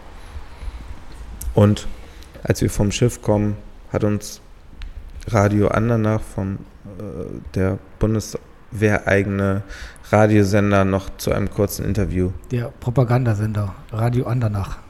Gebeten. Das war mir alles vollkommen neu. Also erstens war mir neu, dass ihr, äh, dass das ein Problem ist. Aber das war genau das, was ich meinte 2014. Das Radio Andernach-Interview am äh, Hafengeburtstag. Bevor du weiter erzählst, Ja. das ist wunderschön. Nein, ich weiß nicht, wie es auf dem Hafengeburtstag ist, weil ich komme ja auch nicht aus Pinneberg. das, äh, Du meinst als das muss echter Hamburger unbedingt, unbedingt nochmal. Ja, also das wir fliehen, also wir fliehen, also meine Töchter waren, glaube ich, äh, jetzt, als sie irgendwann mal irgendwann mal rebellieren wollten, haben sie gesagt, du, da ist sowas wie Hafengeburtstag, da waren wir, wieso waren wir denn nie? Und haben gesagt, da waren wir immer wegfahren. Weil wir immer bei den Harley Days sind in der Zeit. genau. Bei den Harleys fahren wir auch weg. Äh, Inzwischen fahre ich sogar beinahe bei der Altonade weg, aber das ist ein, eine andere Geschichte. Ja. Ja, und ich kann mich nicht erinnern, dass wir besonderen Un Unsinn verzapft hätten in diesem Radio Andernach-Interview. Ähm, man kann natürlich sagen, die äh, verdienen kein Interview, kann man die Meinung haben. Wir hatten die Meinung nicht. Und ähm, äh, was dann passiert ist, ist, glaube ich, unabhängig auch vom Inhalt des Interviews gewesen, sondern es hat dann einfach ein Journalist von der Melodie und Rhythmus, einer, glaube ich, aus aus, äh, vielleicht sogar aus DDR-Zeiten stammenden äh, Musikzeitschrift, sich uns vorgenommen und hat uns irgendwie in einen, in den Supporter Club Bundeswehr einsortiert und hat quasi gesagt, fettes Brot endgültig an an äh, Kriegstreiber und Mörder verloren, weil die machen jetzt gemeinsame Sache mit der Bundeswehr. Ihr seid quasi im. Mainstream angelangt, sozusagen. Also ja, spätestens Mainstream, nee, nee, Mainstream hat man uns nicht vorgeworfen, sondern tatsächlich äh, sozusagen Kriegsfans. Das wurde so uns also. Kriegsfans, die mit dem Establishment klüngeln, sozusagen. Ja, und die, Das war 2014? Oder Ja, wann- kann ich war bejahen. das? Zwei- Ja. Also auf jeden Fall, dass ich es 2014. nicht mehr weiß, das war 2014. Und äh, ich glaube wirklich, nur dieser Artikel hat das, der wurde dann halt immer im Netz auch verteilt. Dann äh, dann hat man das so gemerkt, wenn zum Beispiel die Antilopen-Gang äh, und unseren Support gemacht hat auf der Tour, ähm, den, die haben dann, werden dann im Netz gefragt, also es geht ja auch sehr einfach im, auf irgendwelchen Blogseiten oder Facebook-Seiten, dass man sozusagen immer noch mal verweist auf, siehst du, da hat doch der eine Journalist ganz sauber recherchiert, hat er halt gar nicht, sondern der hat, also das war wirklich zu 90 Prozent war das kompletter Unsinn, was er sich ausgedacht hat, was, was wir hätten locker widerlegen können. Ich, ähm, es war einfach genauso, wie ich es erzählt habe. Ein Interview spontan. Ähm, gut, hätte man nicht machen müssen. Hätten wir gewusst, was danach passiert, hätten wir es wahrscheinlich auch dankend abgelehnt. Aber wir sind ja auch manchmal ein nettes Brot und vielleicht auch, Auch manchmal ein dummes Brot. auch manchmal dummes Brot, manchmal auch vielleicht äh, naives Brot oder auch äh, einfach Aber- Menschen, die sozusagen sich durch ein freundliches Gesicht in, in ein Gespräch verwickeln lassen. Zum Beispiel Erik, warum, vielleicht bereue ich das ja auch schon bald, dass ich hier gewesen bin. Also Ja, Man kann weiß- gut, das kann gut sein. Wenn, man weiß es ja nicht. Vielleicht hat ja noch irgendein Journalist was zu sagen bei Musik und Melodie oder wie hieß das Ganze? Melodie und Rhythmus. Melodie und Rhythmus und äh, greift das auf, was wir in Ja, aber ich finde das aber gerade das Thema auch. Also ich kenne eine Person, die äh, bei uns bei der Triathlon-Abteilung dann auch gewesen ist, äh, der war Afghanistan-Kämpfer und äh, kam dann zurück und hat mir das mal so, privat habe ich mal darauf angesprochen und dann ja, ja, ja, ja und negiert das vollkommen, mimt jetzt den ober super coolen St. Pauli-Fan und versucht praktisch diesen Teil seines Lebens total äh, auszublenden. Hat, das nächste ist, halt, die haben alle in Afghanistan, nicht alle, mein Gott, was ich jetzt wieder quatsche hier, aber gut verdient, äh, konnte sich dann auch ein schönes Eigenheim dann äh, hier im Stadtteil äh, kaufen. Ähm, ich glaube, Bundeswehr, äh, Krieg, Gewalt, äh, Konflikt, Afghanistan, das ist ja ein ganz weitreichendes Thema und das wird dann teilweise eben auch ausgeblendet, weil es ein unangenehmes Thema ist, weil es auch ein, kein Schwarz-Weiß-Thema ist. Und äh, ja, Ja, überfordert mich jetzt auch direkt, muss ich sagen. Also Mich jetzt auch. sozusagen, also Krieg finden wir natürlich alle scheiße.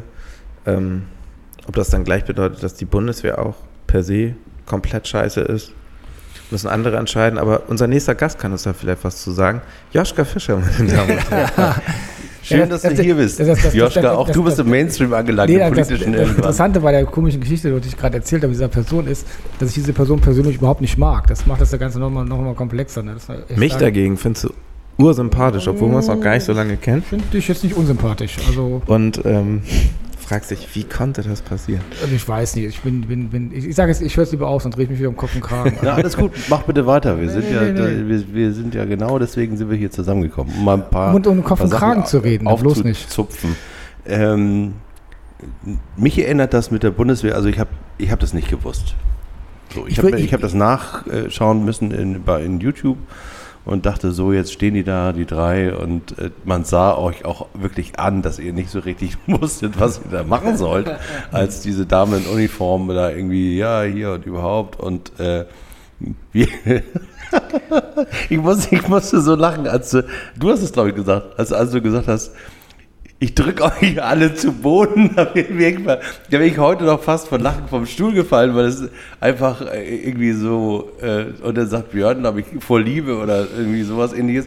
Und das war einfach eine so, es, es, war so, es war so kurios, da bin ich überhaupt gar nicht auf die Idee gekommen, euch einen Strick draus zu drehen. Aber da, davon mal ganz Das abgesehen hat ja dann jemand anders gemacht. ist, äh, also ähm, in, inwieweit könntest du dir vorstellen, dass diese Episode auch damit zusammenhängt, dass ihr irgendwann natürlich aus der, aus, aus der Subkultur, die euch auch inspiriert hat, in den Mainstream gewandert seid? Also natürlich auch ähm, aus diesem Mainstream so etwas wie ein Besitz- und Anspruchsdenken kommt. Also im Sinne von, jetzt seid ihr, jetzt, seid ihr sozusagen berühmt und dann kommt die Bundeswehr und sagt, hier, hier Alter, ihr müsst doch jetzt, kommt mal vorbei. So, ihr habt ja jetzt schon was für den NDR gemacht, dann könnt ihr auch zu uns kommen. Und äh, wie, ähm, also wie, wie fühlt sich das an? Weil wir hatten ja gesagt, wir hatten ja gesagt, wir, wir haben dich jetzt in der Person da. Ähm, und diesen Konflikt haben wir beim FC St. Pauli permanent. Also sozusagen die, die Basis, die ja durchaus in ihren Ansichten äh, sehr stark differiert und ähm, zu dem, was man irgendwie bei der FC St. Pauli Vermarktung hat. Im Übrigen kleiner Veranstaltungshinweis.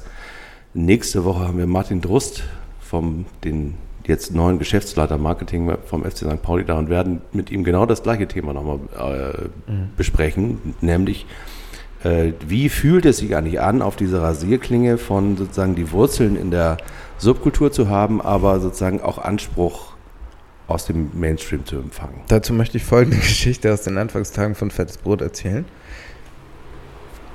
Ähm, keine Ahnung, wann es war. 94 würde ich jetzt mal das verorten. Ähm, wir haben davon gehört, dass der Proberaum der Band The Iries, Hamburger Reggae-Band aus der Zeit, ist irgendwie abgebrannt und ganz viel Schaden ist entstanden. Jetzt soll es ein Solidaritätskonzert geben, veranstaltet von oder irgendwie von Freunden und befreundeten Musikern.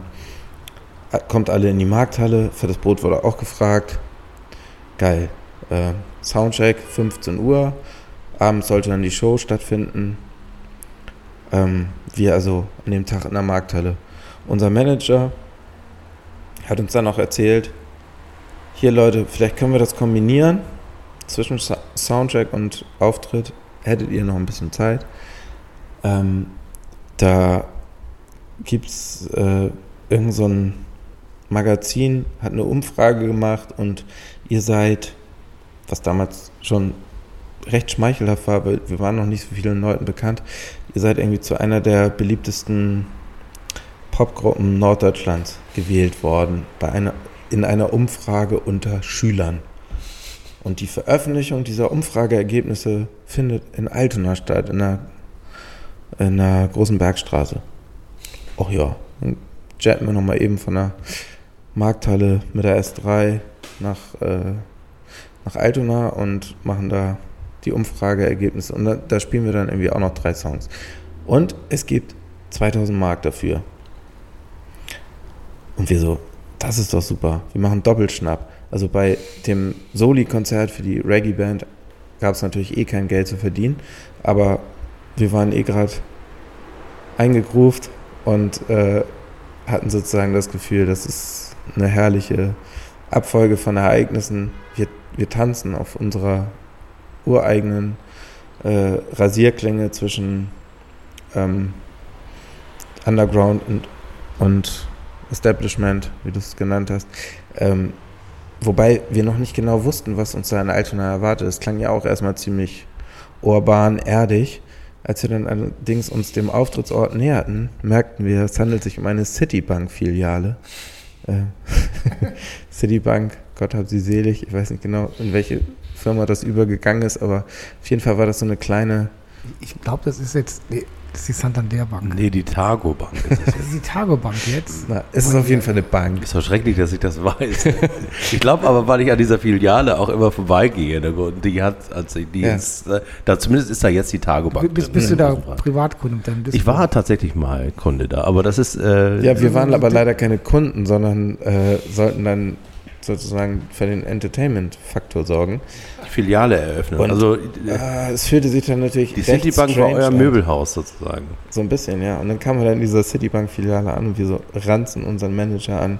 Jens, sag mal, was ist das denn? Wieso findet das in der Bank statt? Das musst du uns doch vorher sagen. Das ist ja ungeil. Na gut, jetzt sind wir schon mal hier. Gut, spielen wir dann irgendwie drei Songs auf irgendeiner improvisierten Bühne mit einer mittelguten Anlage und dann schnell wieder raus. Und wir haben irgendwie ein paar freche Ansagen gemacht und äh, sozusagen äh, versucht, das für uns zu lösen, indem wir das Ganze ironisiert haben. Ähm, in den frühen 90ern ging das ja auch noch. Ging das noch? Und was macht ihr so? Ach so, sowas wie die Fanta 4? Ach ja, okay. Also es war eine, eine Kette von Demütigungen, wurde uns dort äh, vorbereitet. Und es gipfelte dann in dem, wir wollten dann gerade zur, äh, zur Schiebetür entfliehen, als dann wir noch von der Seite angeranzt wurden von einem älteren Herrn, der meinte, der uns irgendwie noch in ein Gespräch verwickeln wollte und wir haben irgendwie ihm kurz äh, abgefertigt und dann meinte er, hey, sag mal ein bisschen freundlich zu, zu mir, ich bezahle euch schließlich. Das war anscheinend der Filialleiter dieser Citibank. Und das war dann so richtig, da hat, er uns natürlich bei den Eiern. Ne? Also, dass man sozusagen diese 2000 Mark nicht, nicht ohne, ähm, nicht einfach so kriegt, sondern schon ein Stück seiner Seele einfach da lassen muss. Das haben wir uns dann natürlich alles beim Soli-Konzert abends dann wieder äh, zurückerobert.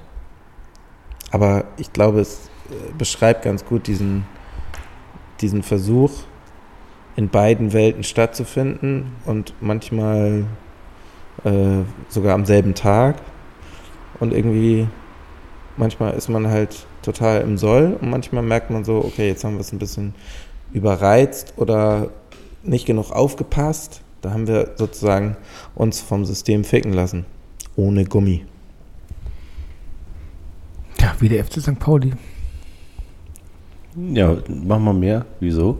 Ja, manchmal so, manchmal so, ne? Ja, man, Tage, kommt, gibt Tage wie diese, es gibt Tage wie jene. ja, man kommt eben nicht um äh, an den, wie Gernot Schnenger sie mal bezeichnet hat, an den eine Million Sympathisanten vorbei. Und unter den eine Million sind eben auch Leute, die Ansprüche an anstellen, die man, ähm, wo es schon sehr viel Kraft kostet, sie nicht bedienen zu wollen. Also davon muss man sich als Künstler und wahrscheinlich folgerichtig auch als Fußballclub irgendwie aber auch wiederum frei machen, ne? Weil man darf ja nicht in die in das Fahrwasser kommen, wo man dann irgendwie fragen wir mal die Fans, was würden die denn machen?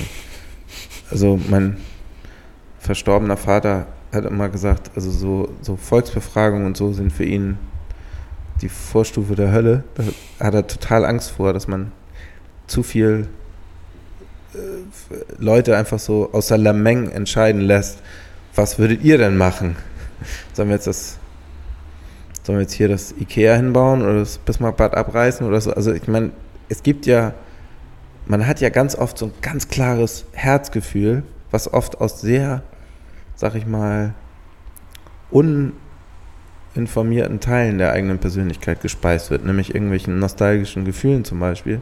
Aber ob das Bismarckbad überhaupt noch äh, wirtschaftlich tragbar ist und ob es nicht sinnvoller wäre, ein neues Bad zu bauen. Also ich, ich sage das deshalb so, nicht etwa, weil ich von vornherein wusste, äh, das ist die richtige Entscheidung.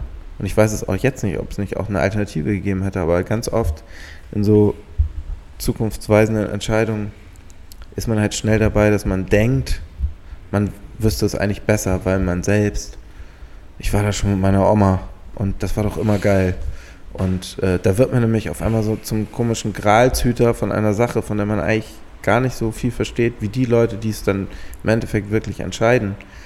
Und vielleicht sogar sich trauen, gegen eine populäre Mehrheitsmeinung sich zu positionieren. Und das ist dann unter Umständen manchmal mutiger, als einfach in den Kanon der ewig Enttäuschten einzustoßen oder der, der Leute, die sagen, ähm, das muss wieder so werden, wie es nie war. Das, was woran ich jetzt denken muss? An Oke. Nein, an Corny. An Corny mal, ich muss an Oke denken und du musst an Corny denken. Ja, das guck mal, sagt guck, ja auch ja, viel. guck mal, der, der, der, der Oke ist standing on the shoulder of giants. Als Corny den Bagger bewegte. Und die Süd einriss. Das hat er ja ohne Baugenehmigung gemacht. Die haben das Stadion abgerissen, ohne eine Genehmigung zu haben für den, für den Bau. Aber von Öffentlichkeitsarbeit hat er schon immer was verstanden. Ja. Er hat den weißen Helm auf. Ich war, ich war da Siehst nicht du? dabei. Ihr habt das, das Bild ist einfach. ich habe das Bild, also ich habe ich saß, ich war da ja auch. du sozusagen. warst auch. Ah nee, er hat zweimal. Moment mal. Nein, ich nein, saß doch auf der Süd, als er diesen Bagger. Ah nee, als er die Haupt abgerissen hat. Da Ja, ich da war das alles schon, da war das Da war das alles alles Saß auf der Süd, Aber die haben- Corny die Nein, Tribüne abgerissen die Haupt abgerissen hat. Nein, die- die das ist sehr komisch, weil das Ja. war für mich fast emotionaler. Das ist ganz mysteriös. Ja, aber da war das ja alles wieder in, in trockenen Tüchern. Und ich finde, Stimmt. also gerade der, der. Stadionneubau, ich meine, das, das war auch der Abschied ja von was Altem. Ne? Und ähm, man hat ja lange Zeit auch mit dem neuen Stadion dann doch, oder manchmal fremdelt man ja immer noch damit. Aber ohne dieses neue Stadion hättest du keinen Profifußball mehr. Dann, dann wären wir, glaube ich, Oberliga mit Altona.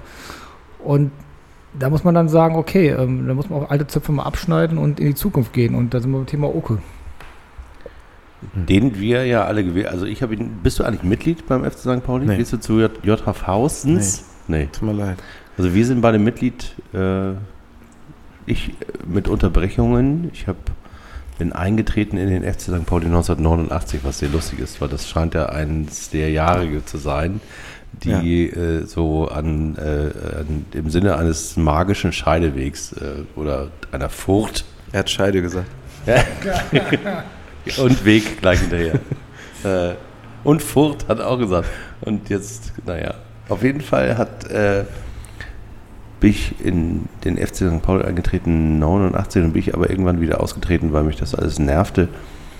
Ähm, Im November beim Heimspiel zu verlieren, in, bis zu den Knöcheln im kalten Wasser zu stehen, krank zu werden und sobald ich wieder gesund war, wieder zum Heimspiel zu gehen und wieder krank zu werden, habe ich irgendwann gesagt, ich habe jetzt die Faxen dicke. Dann habe ich auch Mädchen kennengelernt, die nicht zum FC St. Pauli wollten. Und dann war irgendwann Sendepause. Dann bin ich irgendwann wieder eingetreten, als ich wieder näher in den Orbit kam.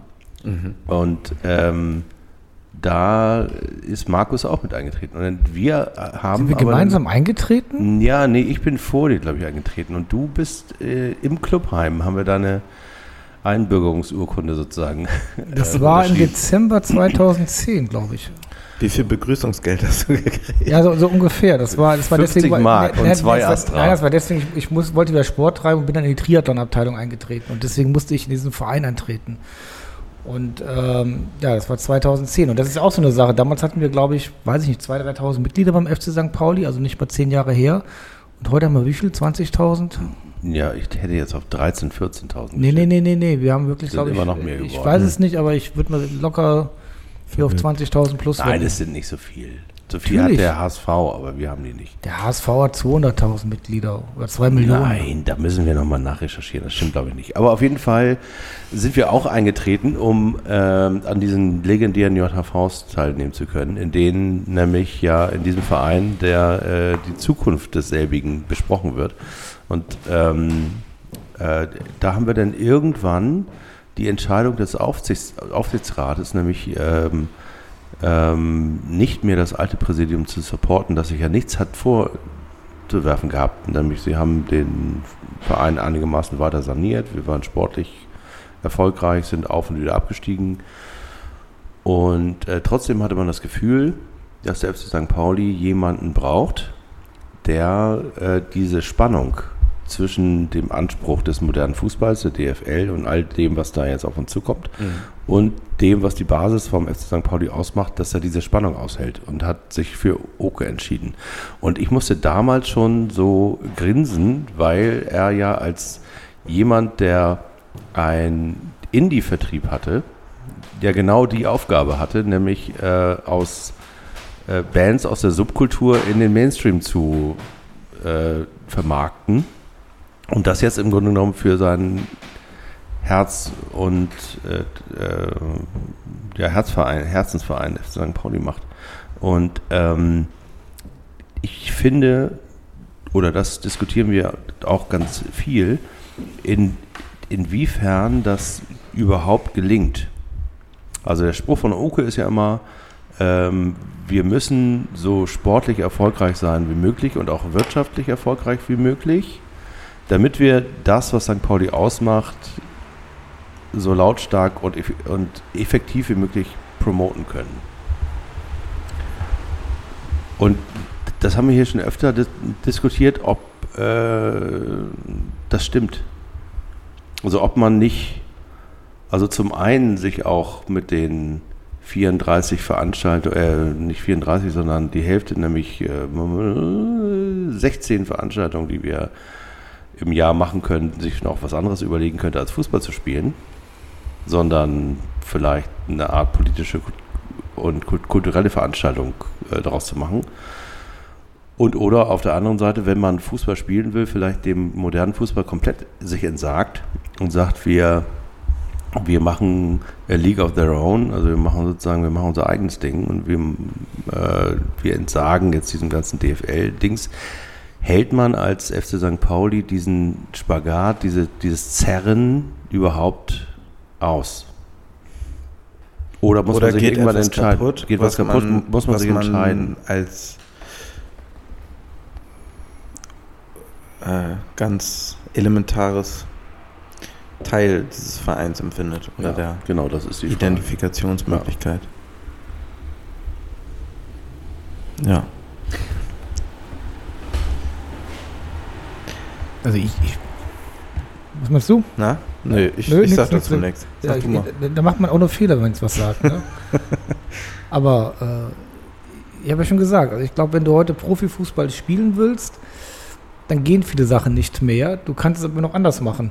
Ich fand das jetzt aber gerade vor der aktuellen Situation hier ganz lustig, dass in den letzten Wochen äh, Sachen herangetragen worden sind, jetzt an den Verein oder die Vereinsführung, die ja extrem, sage ich mal, populistisch gewesen sind. Ne? Äh, Koczynski, Trainer raus, neue Spieler her, nein, wir haben zu wenig Spieler. Äh, wir wollen nicht nur junge Spieler haben, wir wollen gestandene Spieler haben. Warum kriegt Alex Meyer keinen neuen Vertrag? Also alles Dinge, die ja eher so klassischer Profifußball sind und dann zur gleichen Zeit, äh, wir wollen uns aber diese Romantik eigentlich bewahren. Also eigentlich, wie gesagt, Jos Lukai, Stuttgart, äh, ich heute schon gesagt, ne, ich wiederhole mich immer, ähm, mit 50 Prozent äh, 20-Jährigen, das ist Fußballromantik, was wir da gerade erleben. Und ähm, das sollte man auch mal einfach mal wahrnehmen und, und genießen und würdigen. Also ich glaube schon, dass das gerade so ein bisschen anders läuft. Auf der anderen Seite natürlich aber auch, äh, Fußball ist auch ein Wettkampfsport, Leistungssport und ähm, du musst dann auch dich durchsetzen und dass man da eben die äh, ja, Weichen darauf setzt, Anreize setzt, dass eine Leistung da ist, wenn du das denn machen willst. Eine andere Sache ist, wenn du sagst, ich möchte mich davon verabschieden, ist auch okay. Aber dann ist, glaube ich, selbst wenn ihr damals auf dem Bolzplatz wolltet gewinnen, ne? Nee, Nee, niemals. habt ihr nie gemacht, ne? Doch, klar. Ähm, mich würde interessieren, gibt es einen anderen deutschen Verein, den ihr richtig geil findet, so wo ihr denkt, oh, die machen das auch toll. Ich muss jetzt lachen. Ich habe das mal gedacht. Diese Steilvorlage für mich. Erik. Ja, äh, willst du anfangen, weil du hast den, den aktuelleren Bezug, weil wir haben uns, du hörst ja unseren Podcast nicht, aber das passt ja hervor, also das hat auch eine Art Magie. Wir waren letzten Donnerstag auf dem Kiez in einer Kneipe, die ich vorher nur so aus der pe- periphere Wahrnehmung der letzten 20 Jahre kannte, nämlich im Ostborn in der Friedrichstraße, also auf dem Weg von der äh, zum Hans-Albers-Eck Ja. ähm, Parallelstraße der Herbertstraße, also von der Davidstraße zum Alberseck Mhm. läuft die. Und da ist auf der schräg, schräg gegenüber, wo, wo früher das Purgatory war, ist so ein einstöckige Bude. Und die, da ist ein Stier dran, der nach dem gleichnamigen Brandy aus Spanien benannt ist, aus Ostborn heißt sie. Und innen drin, Hermann heißt er, Heinrich oder Hermann? Hermann. sitzt Hermann inzwischen über 70 Jahre alt und äh, kredenzt Bier vom Fass für also die Geschichte kannst du da Nein, aber da, jetzt, jetzt macht jetzt.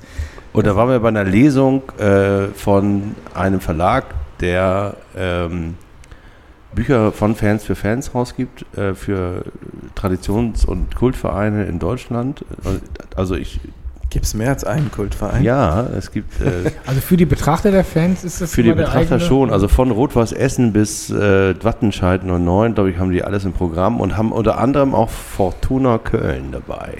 Jetzt habe ich aber gar nicht Fortuna Köln genannt, das habe ich ja Altona 93 genannt. Oh, das wollte ich doch aber machen, aber siehst dann du mal, erzähl du doch von von- Fortuna Köln. Ja, jetzt hier von Altona 93. Die spielen nämlich äh, morgen Abend 19 Uhr auf der Jägerkampfbahn gegen Lüneburger SK.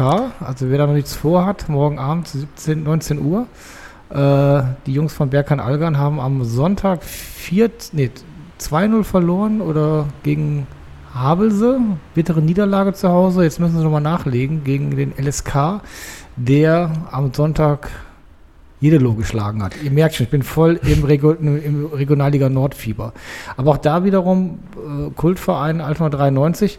Du hast halt diese äh, Engpässe. Die Jägerkampfbahn soll ja immer noch weg und wird wohl auch wegkommen. Und dann ist die Frage, ob das der Verein äh, überlebt, wenn er, sage ich mal, irgendwo in der neuen Mitte Altona angesiedelt wird. Und äh, gerade Altona ist für mich auch so ein Beispiel. Du, du musst dann schon, glaube ich, äh, gewisse Konsequenzen in der Professionalisierung gehen, sonst reicht es dann irgendwann nicht mehr. Und auf der anderen Seite glaube ich auch nicht, dass du dann immer einen Investor dabei brauchst, sondern du kannst auch sehr viel Spaß haben auf dem Bolzplatz, da ohne. Und von daher, ja, ich finde, den Weg, den St. Pauli geht, eigentlich den Weg, Aber den die, Fra die Frage ist. war ja, ob Altona 93 so cool sein kann oder etwas für einen sein kann, wie der FC St. Pauli ist. Und diese Frage habe ich mir vor ein paar Jahren gestellt, als wir beispielsweise anfingen, dahin zu gehen, als ich ähm, die Mannschaft, in, den, in der meine Tochter gespielt hat, als, Co als Betreuer betreut habe. Das ist ja der, der Klassiker eines Fußballvaters. Man Mhm. fährt morgens um halb sieben nach Wilhelmsburg zu einem Turnier und nach Neuwiedental, unter anderem auch nach Halstenberg übrigens, äh, wo es vom, heißt der TUS Halstenberg oder TSV? SVR. SVR heißt der? Ja. Guck mal, ich habe mir nur Sportvereinigung Halstenberg-Relling. Stimmt. Und die haben aber jetzt äh, Rasenplätze. Mhm. Und da gibt es ähm, sozusagen, da gibt es eine sehr engagierte Elternschaft, die, wenn, wenn dort Spiele sind, ähm, eine Tombola macht und äh, da gibt es dann auch äh, ähm, äh, vegane Schnitten und ähm, äh, ja, also es ist eigentlich für alles gesorgt, weil, weil da sehr viele Menschen sind, die sehr viel Zeit haben, sich darum zu kümmern. Und dann ist man aber mit Altona 93 und den Mädels auch in Neuwiedental und da gibt es eben Mettwurstbrot und Brötchen mit einer Scheibe Käse ohne Butter und einen Kaffee aus der, wo so macht, wenn da oben drauf, drauf gedrückt wird. Und, ähm, und äh, dann fragt man sich, okay, weil das natürlich auch viel mit Fußballromantik zu tun hat, hat man gesagt, okay, das könnte jetzt was sein, was ich mir näher angucken will. Ähm, und meine Er- Erfahrung war, dass es auch vielen anderen St. Paulianern so ging, dass sie gesagt haben, ich habe auf diesen ganzen Kommerz keinen Bock mehr, ich gehe zu Altona 93. Wir sind, da gibt es auch sehr viel prominentere Beispiele als, als mich, die da hingegangen sind. Aber mein ähm, einerseits finde ich, dass Altona sich etwas bewahrt hat, was wir nicht mehr haben. Also das Soundsystem im Übrigen ist hervorragend vor den Spielen von Altona. Also da ist irgendwas äh, doch, was, äh, äh, Aber es ist, es ist was anders ist als der FC St. Ja, Pauli. also- aber die, die, der AFC hat keine übergeordnete Idee. Also es ist immer noch in Anführungsstrichen nur Fußball. Es, es, genü es genügt sich selber. Und äh, das ist auch gut. Es ist deswegen auch Kult, weil es sich selber genügt. Aber ich glaube, wenn diese Idee AFC kannst du nicht größer machen. ja, das kann sein. Das kannst du da nicht rein interpretieren, also rein drücken sozusagen. Ne? Also wenn jetzt jemand von außen käme mit einer tollen Idee, die man, äh, die könnte man nicht mit diesem Verein gleich. Du kannst, du kannst, Setzen. du kannst es, obwohl die haben natürlich Und bei. St. Pauli ist das halt gewachsen und es, es fallen einem wenige Beispiele aus dem internationalen Fußball ein, wo das so stark Hand in Hand geht, wo eine Regenbogenfahne zum Beispiel so äh, Sinn macht, im, äh, wenn man das neu Trikot für die neue Saison gestaltet. Weil man Ja. einfach das Gefühl hat, das passt. Diversität ist, ein, ist in der äh, in der Ursuppe vom FC St. Pauli oder zumindest ab irgendeinem Zeitpunkt, ab dem das, äh, ab dem Leute mit Verstand den Verein und die Anhängerschaft übernommen haben, ist das Es ist gewachsen. Und da kurzer Exkurs, seit Grätsche gestern Abend, äh, unser neuer Kapitän Daniel Bubala trägt ja als äh, Kapitänsbinde die Regenbogenfarben. Und er hat gestern sehr gute Spiele gemacht, wären stark auch in der Verteidigung. Ähm, und da habe ich das gesehen und habe mich einfach gefreut, weil es war ja nicht immer so, dass der St. Pauli-Kapitän, die Kapitäne, gerne die Regenbogenfahne getragen haben, teilweise ja sogar abgelehnt haben. Und dass es jetzt eine Normalität ist, fand ich bockstark gestern. Ja, es ist ein, sozusagen ein Schritt in die richtige Richtung, aber das ist ein Punkt, also ich wollte eigentlich auf was anderes hinaus, aber das ist jetzt ein ganz, ganz guter Moment, weil, ähm, weil, das, weil wir das auch schon öfter diskutieren, unter anderem mit Christian, auch wenn der hier wäre, würde er dir widersprechen. Äh, in dem Sinne, Du dass... widersprichst mir doch jetzt schon. Nein, also ich widersprich dir, Martin, weil ähm, macht das wirklich den FC St. Pauli noch aus, Oder sind uns nicht inzwischen sozusagen andere Vereine mindestens auf gleicher Höhe und können im Grunde genommen dasselbe machen? Und wenn man über Diversifiz äh, Diversi na? Diversität, die Diversity spricht beim FC St. Pauli, dann ist das ähm, äh, zwar toll, dass die Regenbogenfahne auf dem äh, auf der Süd weht, aber wir sind ja nicht sehr vielfältig, was beispielsweise unser Präsidium angeht oder die, diejenigen, die in diesem Verein das Sagen haben. Ähm, das sind in der Regel Leute wie wir, also weit über 40-jährige weiße Heten, die eine Idee haben davon, wie, wie die Welt sein kann, aber irgendwie ist die Welt ja schon weitergegangen und ähm, irgendwie machen wir nicht Platz. Das ist Nein, mein, das mein ist, Gefühl. Das ist, also, da muss ich, ja, ja, natürlich, hast du recht. Das ist so, wie es ist. Ich, äh, die spiegelt es dann ja auch teilweise die Gesellschaft wieder. Auch die Entwicklung, die wir in den letzten 20 Jahren genommen haben, von äh, jungen Männern, Familie, äh, Reihenhaus. Das ist gemein jetzt, Pinneberg. Ich sage jetzt in, in, in, in Süldorf. Und ähm, dann immer noch den Fußball im Vergleich zu anderen Vereinen oder Fußball ist nun mal traditionell immer noch sehr stark männerlastig, würde ich mal sagen. Also es gibt äh, gerade bei St. Pauli finde ich den Anteil an Frauen beim Fußball relativ stark. Ähm, In der Anhängerschaft? in der Anhängerschaft, also finde ich. Auf dem Platz? Also bei, ja, bei den Heimspielen, über die wir jetzt reden, es gibt sind da immer Pauli, nur es Männer. Gibt, es gibt auch die St. Pauli Dörns. Ähm, Ja, aber, aber, äh, aber wenn wir ganz ehrlich sind, reden wir die ganze Zeit von der Männermannschaft. ja. Ja, das Also Stimmt. du hast jetzt eben was von der glaub, so- Mädchenmannschaft deiner Tochter gesagt, aber Ja, Also- es, ist, es, ist, es ist sehr, sehr klassisch, aber, ähm, aber in St. Pauli, ist, guck mal, der, jetzt muss ich immer wieder meine Triathlon-Abteilung loben, ne? die jetzt äh, äh, ja, per, per Satzung einen Großteil äh, mehrheitlich von Frauen geleitet wird und äh, Diversität in ihre Satzung reingenommen hat, äh, da ist natürlich schon Ansätze dabei, die du auch den Verein äh, heranbringen kannst. Ja, das ist auch ein guter Punkt, weil wir sprechen ja hier von der, von der äh, Profiabteilung, von der Profimannschaft. Dass, äh, dass es im Verein tatsächlich anders gelebt wird, das stimmt. Ähm, aber, ne, also was mir immer wieder auffällt, ist, ähm, dass ähm, wenn man St. Pauli als Symbol sieht und auch was international passiert, also Mhm. wenn, ähm, und da hast du natürlich vollkommen recht, ähm, selbst wenn man es versuchte, man bekommt keine ähm, logische Verbindung zwischen Altona 93 und dem Gezi Park hin, zum Beispiel. Das geht Mhm. aber mit dem FC St. Pauli, weil dort ähm, diejenigen, die da vor ein paar Jahren ähm, versucht haben, diesen Park zu beschützen, eben auch in einem Jolly Roger Hoodie, St. Pauli Hoodie rumgelaufen sind. ist das so? Ja. ja. Also das ist da so, das ist bei den bei den Demonstrationen gegen Trump in, in New York so gewesen. Also das fällt eben auf. Und die Freundin von Ed Sheeran ist ein Fan. Ja, und hat ihn Tut mir leid, ich wollte deine. Und hat äh, ihn, weil, äh, womit wir wieder bei Beobachtung Main, nicht. du wirst es immer wieder in den Mainstream heben, Martin, du bist echt gemein. Ich, äh, ich wollte darüber, Aber ähm, hier, Demonstrationen gegen Trump sind auch Mainstream. Und ähm, aber nur New York. ja, Also das stimmt, da sind sie Mainstream. St. Pauli hat wahrscheinlich auch mehr Fans in New York als in Alabama. In Gütersloh. Dresden. Oder in Alabama, das stimmt. Oder in Rostock. Ja, gut. Ich meine, das ist ja. Ich weiß, äh, ich springe jetzt ein bisschen, aber Rostock vermissen wir doch aber eigentlich auch ein bisschen, weil die mit so, ein, so etwas wie St. Pauli braucht ja auch das Gegenüber, ne? also den, äh, Mhm. de, den Antagonisten, den wir be- beispielsweise mit Kiel haben, aber auch irgendwie.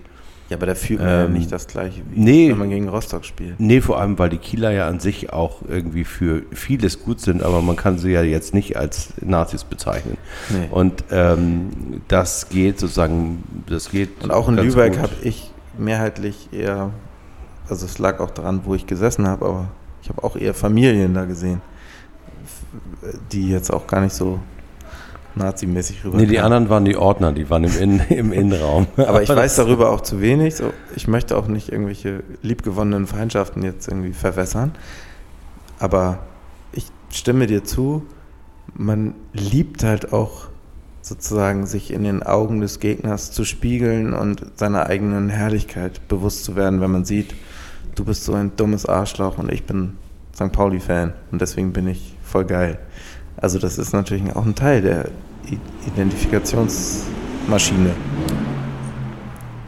Die ja durchaus auch in Arroganz abrutschen kann. Ne? Also das ist Habe ja. ich versucht so darzustellen, Ja, dass man genau. das auch raushört, dass das Ja, sozusagen auch- auch, so äh, auch ein verstanden. Sprungbrett in die Arroganz ist. Und ähm, dann ja schon wieder das konterkariert, kariert, äh, also kariert. Es ist dann nachkariert, was, was ich, also das, was man eigentlich vorhatte, nämlich anders zu sein und vielleicht sozusagen eher den, den Schmutz von der Straße mit ins Stadion zu bringen und die, die Diversität zu feiern und die, ähm, äh, die Menschen, die unterrepräsentiert sind, zu repräsentieren, wird dann natürlich durch so eine elitäre, wir sind die Geileren, schon wieder ähm, ad absurdum geführt. Ich habe ehrlich gesagt nicht mehr Seid viel zu sagen. Wollen wir das als Schlusswort nehmen? Oder hast du Das noch wär- was zu sagen? Nö, das würde mich sehr freuen. Ich, ich kann auch nur sagen, ja, Martin.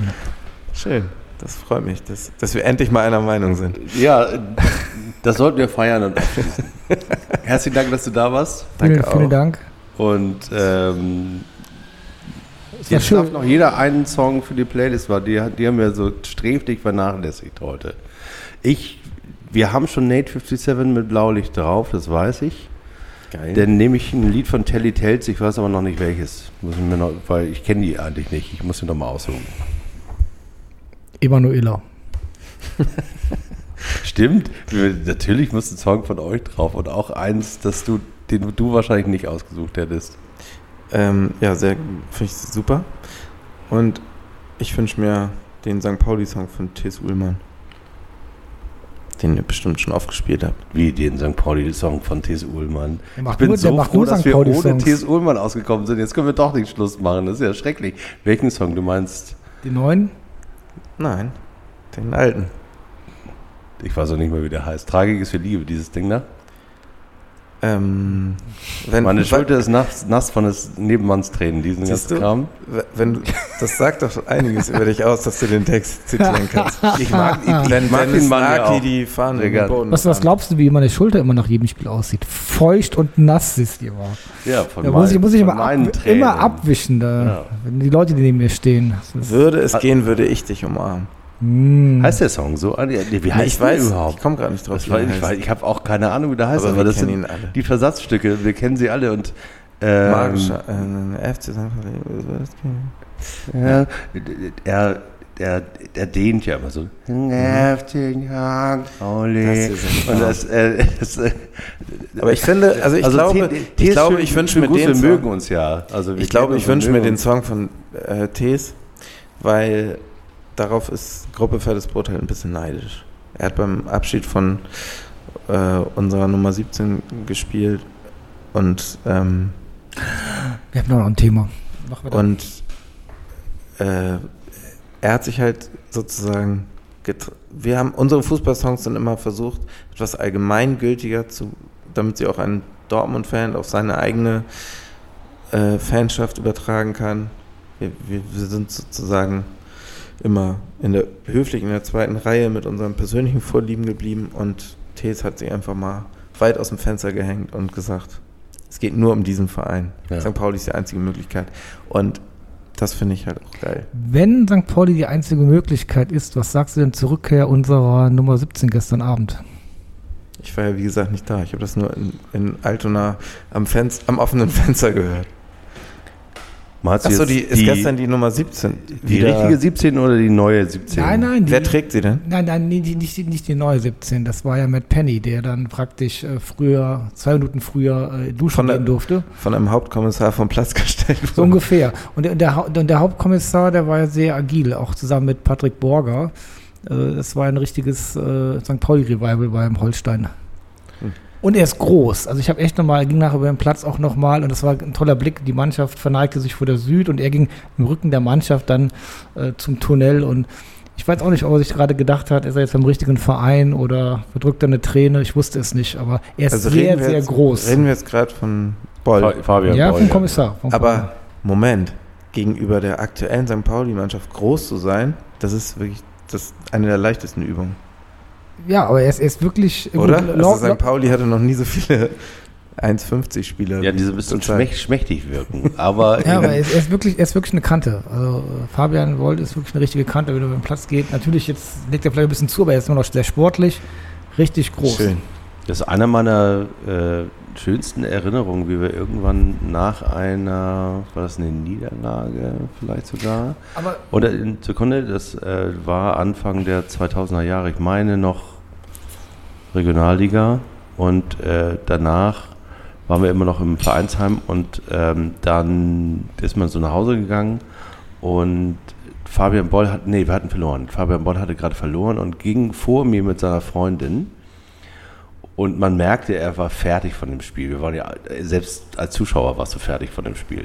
Ich weiß nicht mehr, welches Spiel es war, aber auf jeden Fall ging er vor mir und war sehr groß und seine Freundin war sehr klein. Ich weiß nicht, ob das inzwischen seine Frau geworden ist, aber auf jeden Fall ähm, erzählte ihm, sie ihm die ganze Zeit, welche der anderen Spielerfrauen irgendwie was anderes gemacht hätten und er hat immer so, mm, ja, mm, ja, mm, und meinte irgendwie, du Schatz, ich kann dir gar nicht folgen, weil ich bin jetzt, ich, das war irgendwie so anstrengend und da dachte ich, da dachte ich so, ja, guck mal, das, der hat irgendwie, der hat das genauso. Das ist doch ein ganz normaler Das ist Beruf. ein ganz normaler Kerl.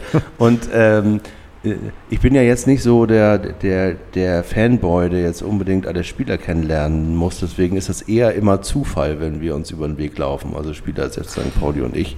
Und da gibt es dann vielleicht eine Handvoll, die ich irgendwie ein ganz klein bisschen näher kennengelernt habe, im Sinne von, dass die sich mal näher mit mir beschäftigt oder unterhalten haben. Und Fabian Boll gehörte dazu.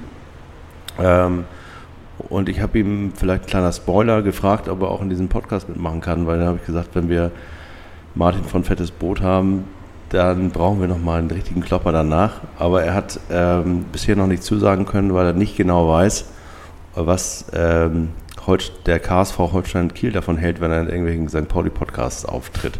Ähm, schönen Gruß, Fabian, für den Fall, dass du das äh, hörst. Ähm, aber das war natürlich, also für den Boulevard war das heute eine Riesenmeldung. Also die Nummer 17 ist neu vergeben worden an einen neuen und zeitgleich die 21, die wo die Rückennummer von Holger Stanislawski war. Und Ah. das, äh, da- Aber das, äh, Das meinst haut doch auch, direkt in eure Kerbe, Ja. wo ihr sagt, man muss auch Zerstören. mal alles neu. Sachen, auch mal den Kult begraben, Ja, der, man kann der, auch- ein, äh, der einem so wichtig geworden Ja, ist. ist meine Meinung. Also Ja, man kann gut. die beiden verehren für das, was sie sind und Bleiben waren sie doch auch. Ja. und bleiben, ohne dass man auf ewig ihr Trikot unter das Tribünendach hängt, wie das beim Basketball ist und die nie Ja. wieder vergeben werden. Das ist auch ein anderer Sport. Das ist ein anderes Genre. Das ist jetzt hat nichts mehr mit Hip-Hop zu tun, das ist ein Schlag, obwohl die Frage ist, ob Fußball nicht eher Schlager ist und Basketball Hip-Hop, aber das ist wäre jetzt sozusagen. Also Jungs, nochmal eine inhaltliche Frage. Dafür, dass wir uns schon verabschiedet haben, reden wir echt noch ganz schön lang. Ach so, das sind die Leute aber gewohnt. Wann kommt die echte Verabschiedung? Ja, die kommt jetzt. okay. Ja, du, du musst noch ein Lied. Nee, ich habe Nee. doch Telly Tales. Ah, dann sind wir ja durch. Wir Sehr haben schön. das Brot schon und wir haben äh, Thies Ullmann. Deswegen sind wir überhaupt noch mal in, die, in Wandlung gekommen. Schönen Wir Gruß, über T.S. Ulmer noch weiter sprechen. Schönen Gruß, T.S. Schönen Gruß, Thies. Das machen wir nächstes Mal. Gute Nacht, vielleicht. Freunde. Zum Leichten und Sterben den Fluss hinauf. 90 over 10, St. Pauli Podcast.